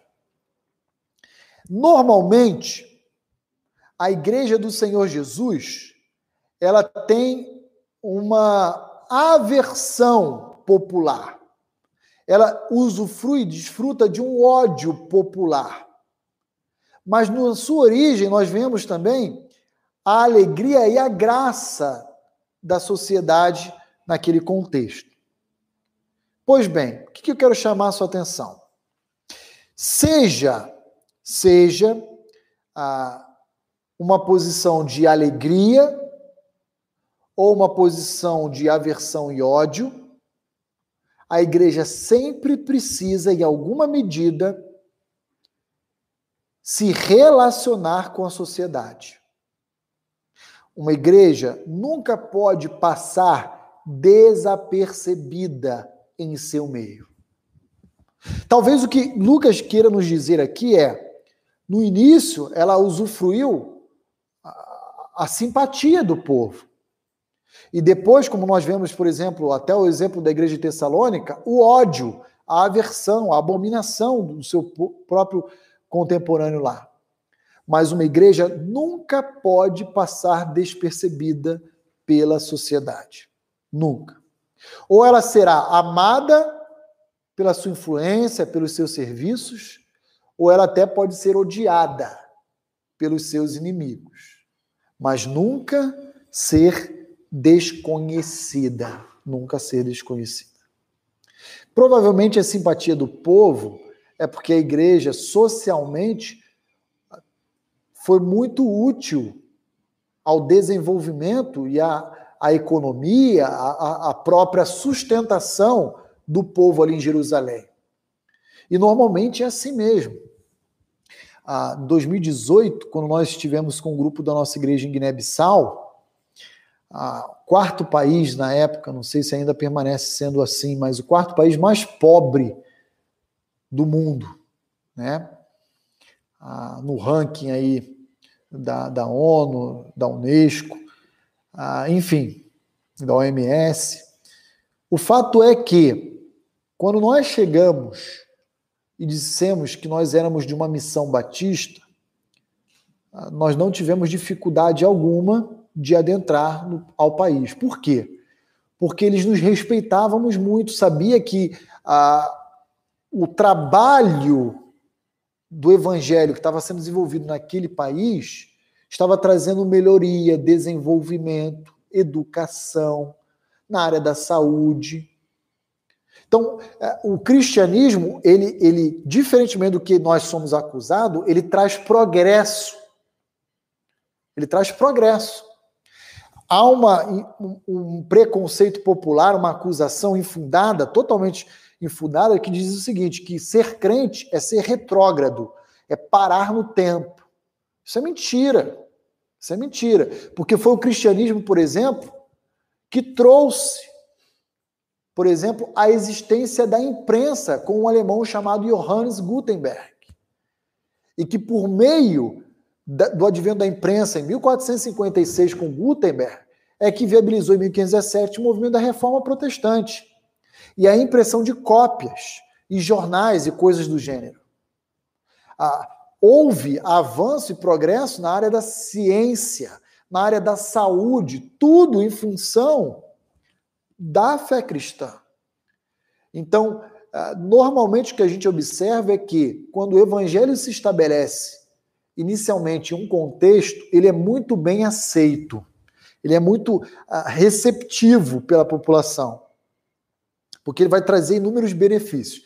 Aí depois que determinado nível de, de econômico, social atinge ali, aí a população, pela corrupção do seu coração, acaba se voltando à fé cristã. Mas o que eu quero chamar a sua atenção é o seguinte: a igreja de Cristo, ela não pode ser desconhecida no seu meio. A igreja de Cristo sempre tem que ser um referencial na sua cidade, na sua comunidade, no seu, no seu ambiente. É, é, é inconcebível que uma igreja exista em determinado lugar e não seja conhecida pelas pessoas do seu meio. Porque isso mostra o tipo de desinteresse, falta de relacionamento, apatia com a sua comunidade. E aí, então, isso é algo que não ah, remete aí ao início da igreja, algo que nós não podemos é, incorrer, né, cometer esse deslize. E o final, então, do verso 47 diz: Enquanto isso, isso o quê? Verso 42 ao 47. Enquanto a igreja cristã primitiva observava os seus pilares, os seus fundamentos, acrescentava-lhes o Senhor dia a dia os que iam sendo salvos. Aqui eu quero concluir dizendo para os irmãos qual é o resultado de se viver os fundamentos da igreja cristã. É um crescimento, um desenvolvimento natural. natural. Deus irá trazer vidas preciosas ao seio da sua igreja. Sabe como é que se trabalha missiologicamente ou eclesiologicamente com igrejas pequenas, doentes, ou com plantação de igrejas? Vivendo os pilares da igreja primitiva. E deixe que Deus traga ao seu convívio aqueles que hão de ser salvos. Nós não podemos, especialmente agora eu me dirijo para os líderes espirituais de igreja, como pastores, presbíteros, nós nunca podemos ser seduzidos por estratégias humanistas, por princípios empresariais, querendo transferir essa realidade para o seio da igreja, achando que a igreja vai crescer. Igrejas que crescem nesses moldes são igrejas inchadas e doentes. Não são igrejas saudáveis, orientadas pelos valores que Deus estabeleceu para elas. O que, que adianta você ter uma igreja com mil, dois mil membros, sem uma prática de discipulado? Sem a comunhão, sem o ensino orientado pelos apóstolos, sem essa, esse zelo, essa preocupação com o mais simples, o carente. É nesse momento que a gente percebe que são igrejas inchadas, doentes. Quer ver uma coisa? Pois bem, Igrejas grandes, não saudáveis, é claro, existem igrejas grandes saudáveis? Existem. Igrejas grandes não saudáveis sequer sabem quem são os irmãos do seu meio que estão passando necessidade. Sabe por quê? Porque não tem discipulado, porque não tem esse zelo, porque desconhece. É capaz de virar para um irmão e dar boas-vindas para ele como se ele fosse visitante. Sabe por quê? Porque existe um inchaço. E na área médica, inchaço é sinônimo de edema. Não é sinônimo de saúde, é sinônimo de doença. Agora, se uma igreja cresce, como a igreja de Atos, que cresceu com 3 mil no batismo só, e aí quando chegarmos em Atos 4, vai estar 5 mil. E vai, vai multiplicando, né? Mas que cresce de forma dirigida, orientada, organizada, aí é diferente. Aí é diferente. Então, qual é o principal método de crescimento de uma igreja, pastor Roni?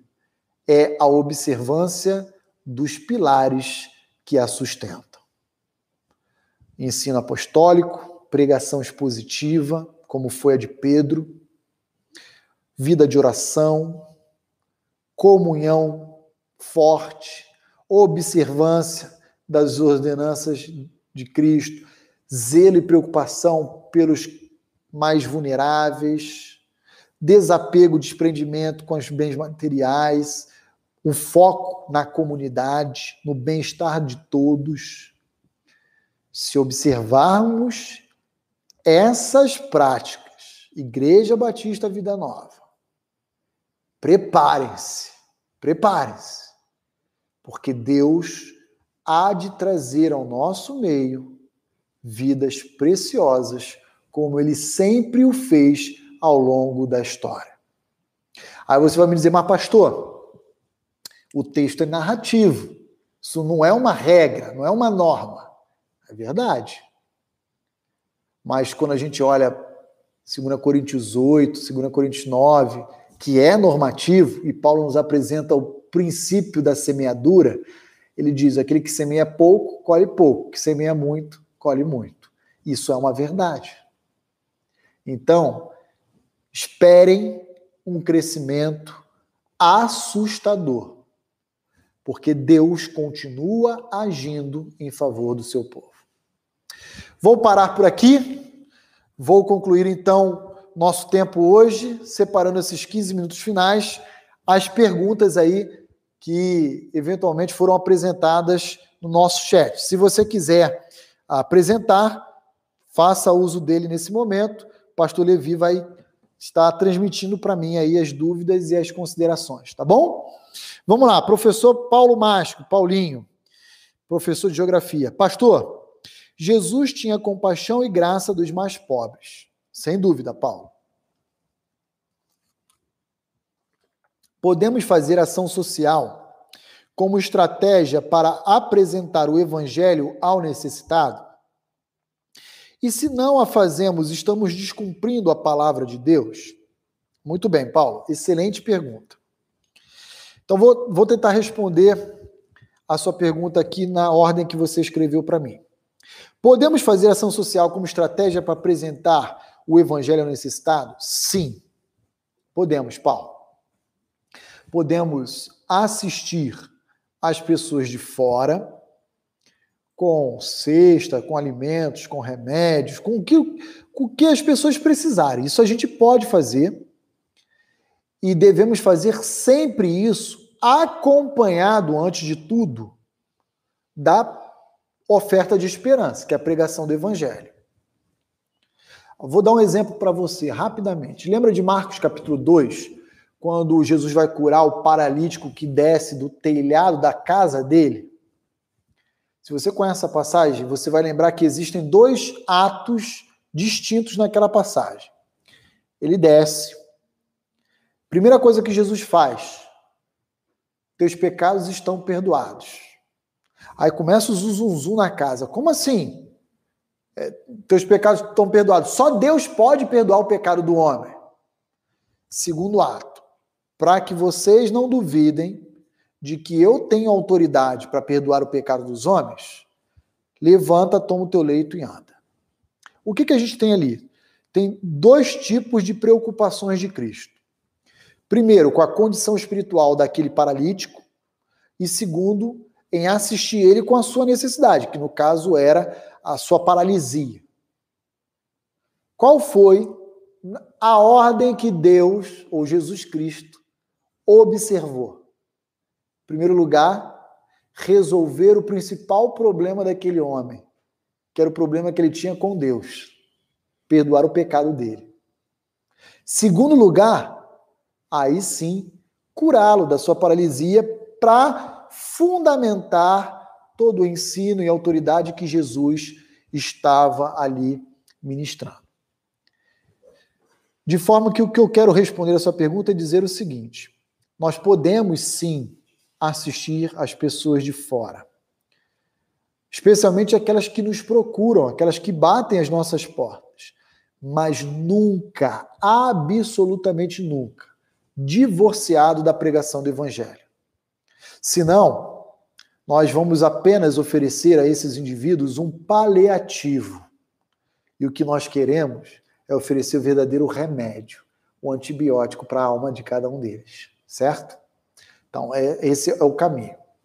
Existe um movimento é, chamado Missão Integral, que, ah, por causa de um congresso ah, promovido na Suíça, na cidade de Lausanne, décadas atrás, é, ele discur, discursando, discorrendo a respeito da crítica do, do, evangelismo presente na igreja, que só se preocupava com a parte material do homem e tal, e acabava pregando o evangelho, a pessoa se convertia e continuava abandonada, e aí também foi uma falha grave que a igreja ah, cometeu. Eles migraram para o outro oposto, de só atender a parte material do homem e, na prática, não a parte espiritual do homem. Então, qual é o ideal? O ideal é caminhar com a totalidade do homem, sua parte material e imaterial, pregar o evangelho, porque isso é o mais importante, mas independentemente disso, também assisti-lo nas suas necessidades. Que, que acontecia de... até décadas passadas? A igreja só pregava o evangelho. Isso é importante? É. É tudo? Não, não é tudo. A pessoa se convertia.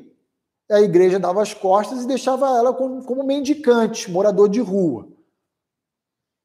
Aí veio o Congresso de Lausanne e bateu no extremo oposto, dizendo: não, a gente tem que assistir, assistir fisicamente, materialmente, só assistir. E aí foi para o outro lado da balança.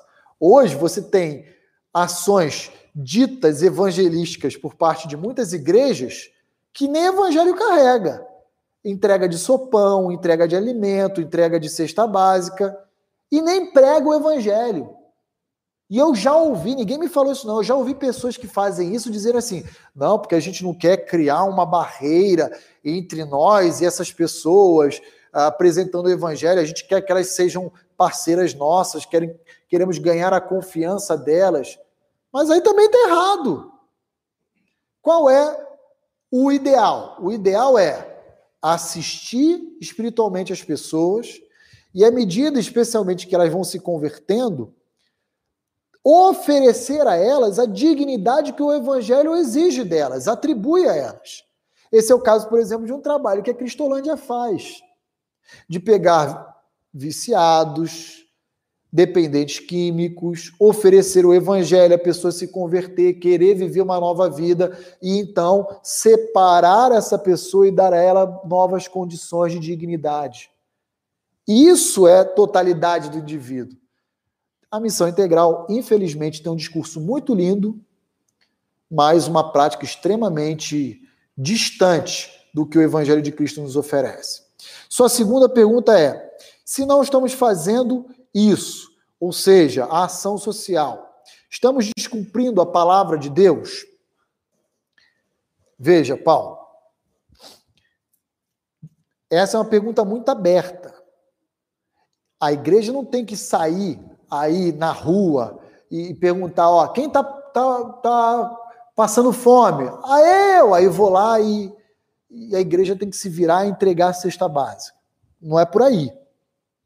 Eu acho que a igreja não pode se furtar. Ou seja, se pessoas baterem aqui durante a semana na porta da igreja, eu, pastor Levi, estamos aqui, e aí, olha, pastor, você pode me ajudar e tal, como já fizeram até domingo, a gente não vai se furtar, a gente vai atender, vai acompanhar. Já fizemos isso com a Ruth, já fizemos isso em outras oportunidades, né?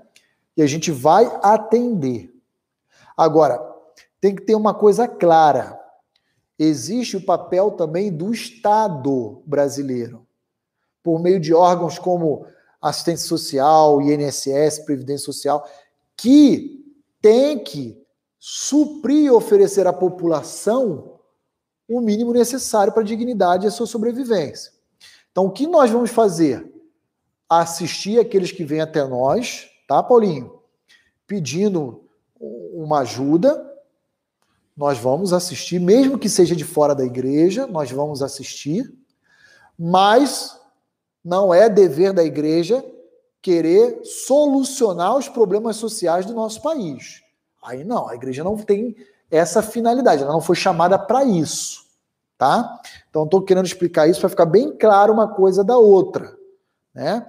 À medida que o país é, empobrece, as demandas que chegarão à igreja serão cada vez maiores.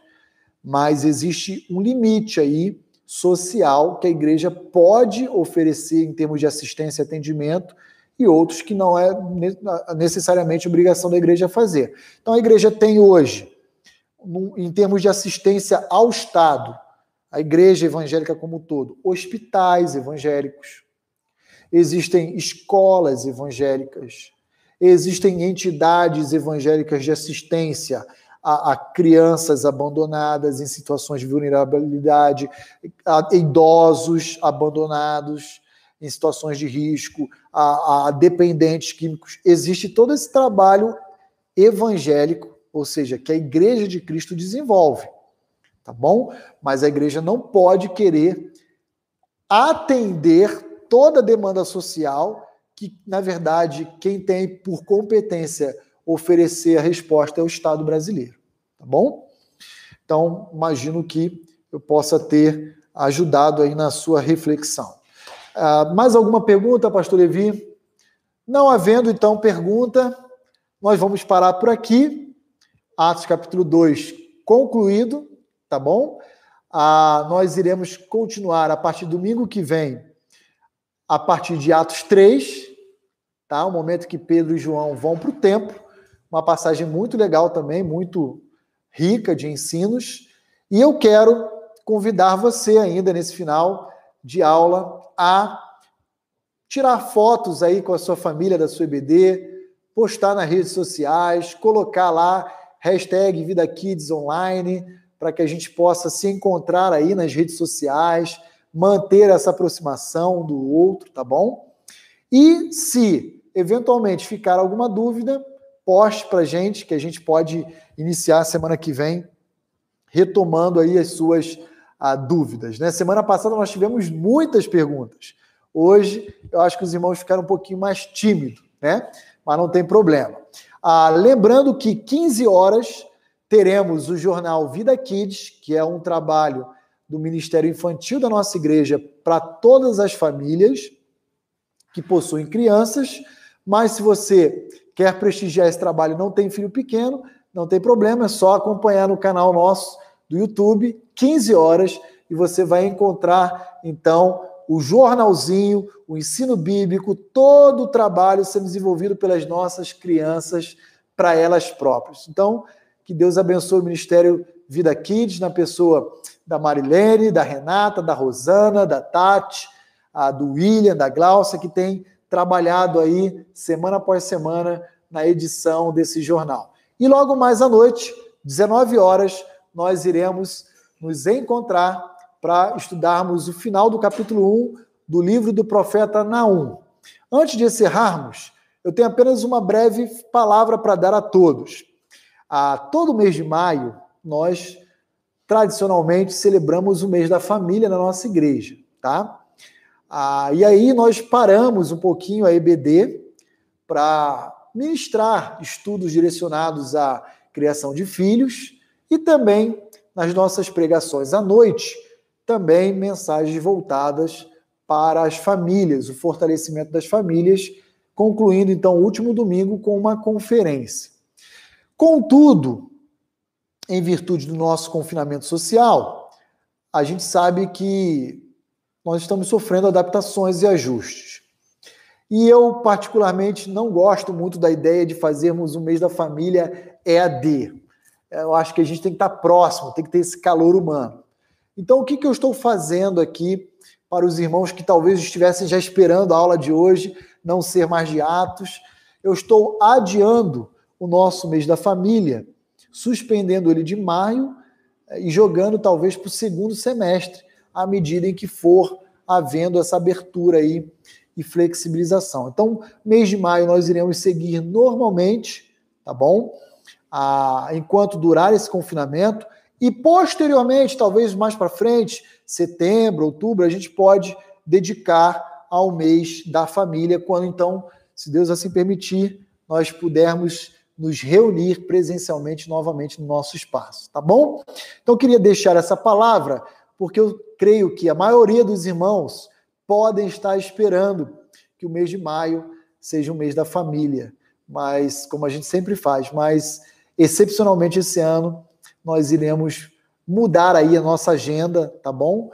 Ah, e vamos orar, porque essa semana que se inicia hoje, nós teremos informações se iremos continuar ou não em isolamento social diante do decreto do governo do estado, que lá para quinta, sexta-feira deve vir a público aí dizendo, tá bom? Que Deus abençoe a todos, com um bom domingo. Quero orar encerrando esse tempo com você e que você possa ter um dia grandemente alegre e abençoado, certos da verdade do que nós aprendemos na manhã de hoje, de que devemos sim zelar, amar, cuidar de cada um dos nossos queridos irmãos, incluindo também os nossos próprios bens, nosso próprio tempo, os nossos, nossas próprias capacidades e nosso próprio serviço. Amém? Vamos orar?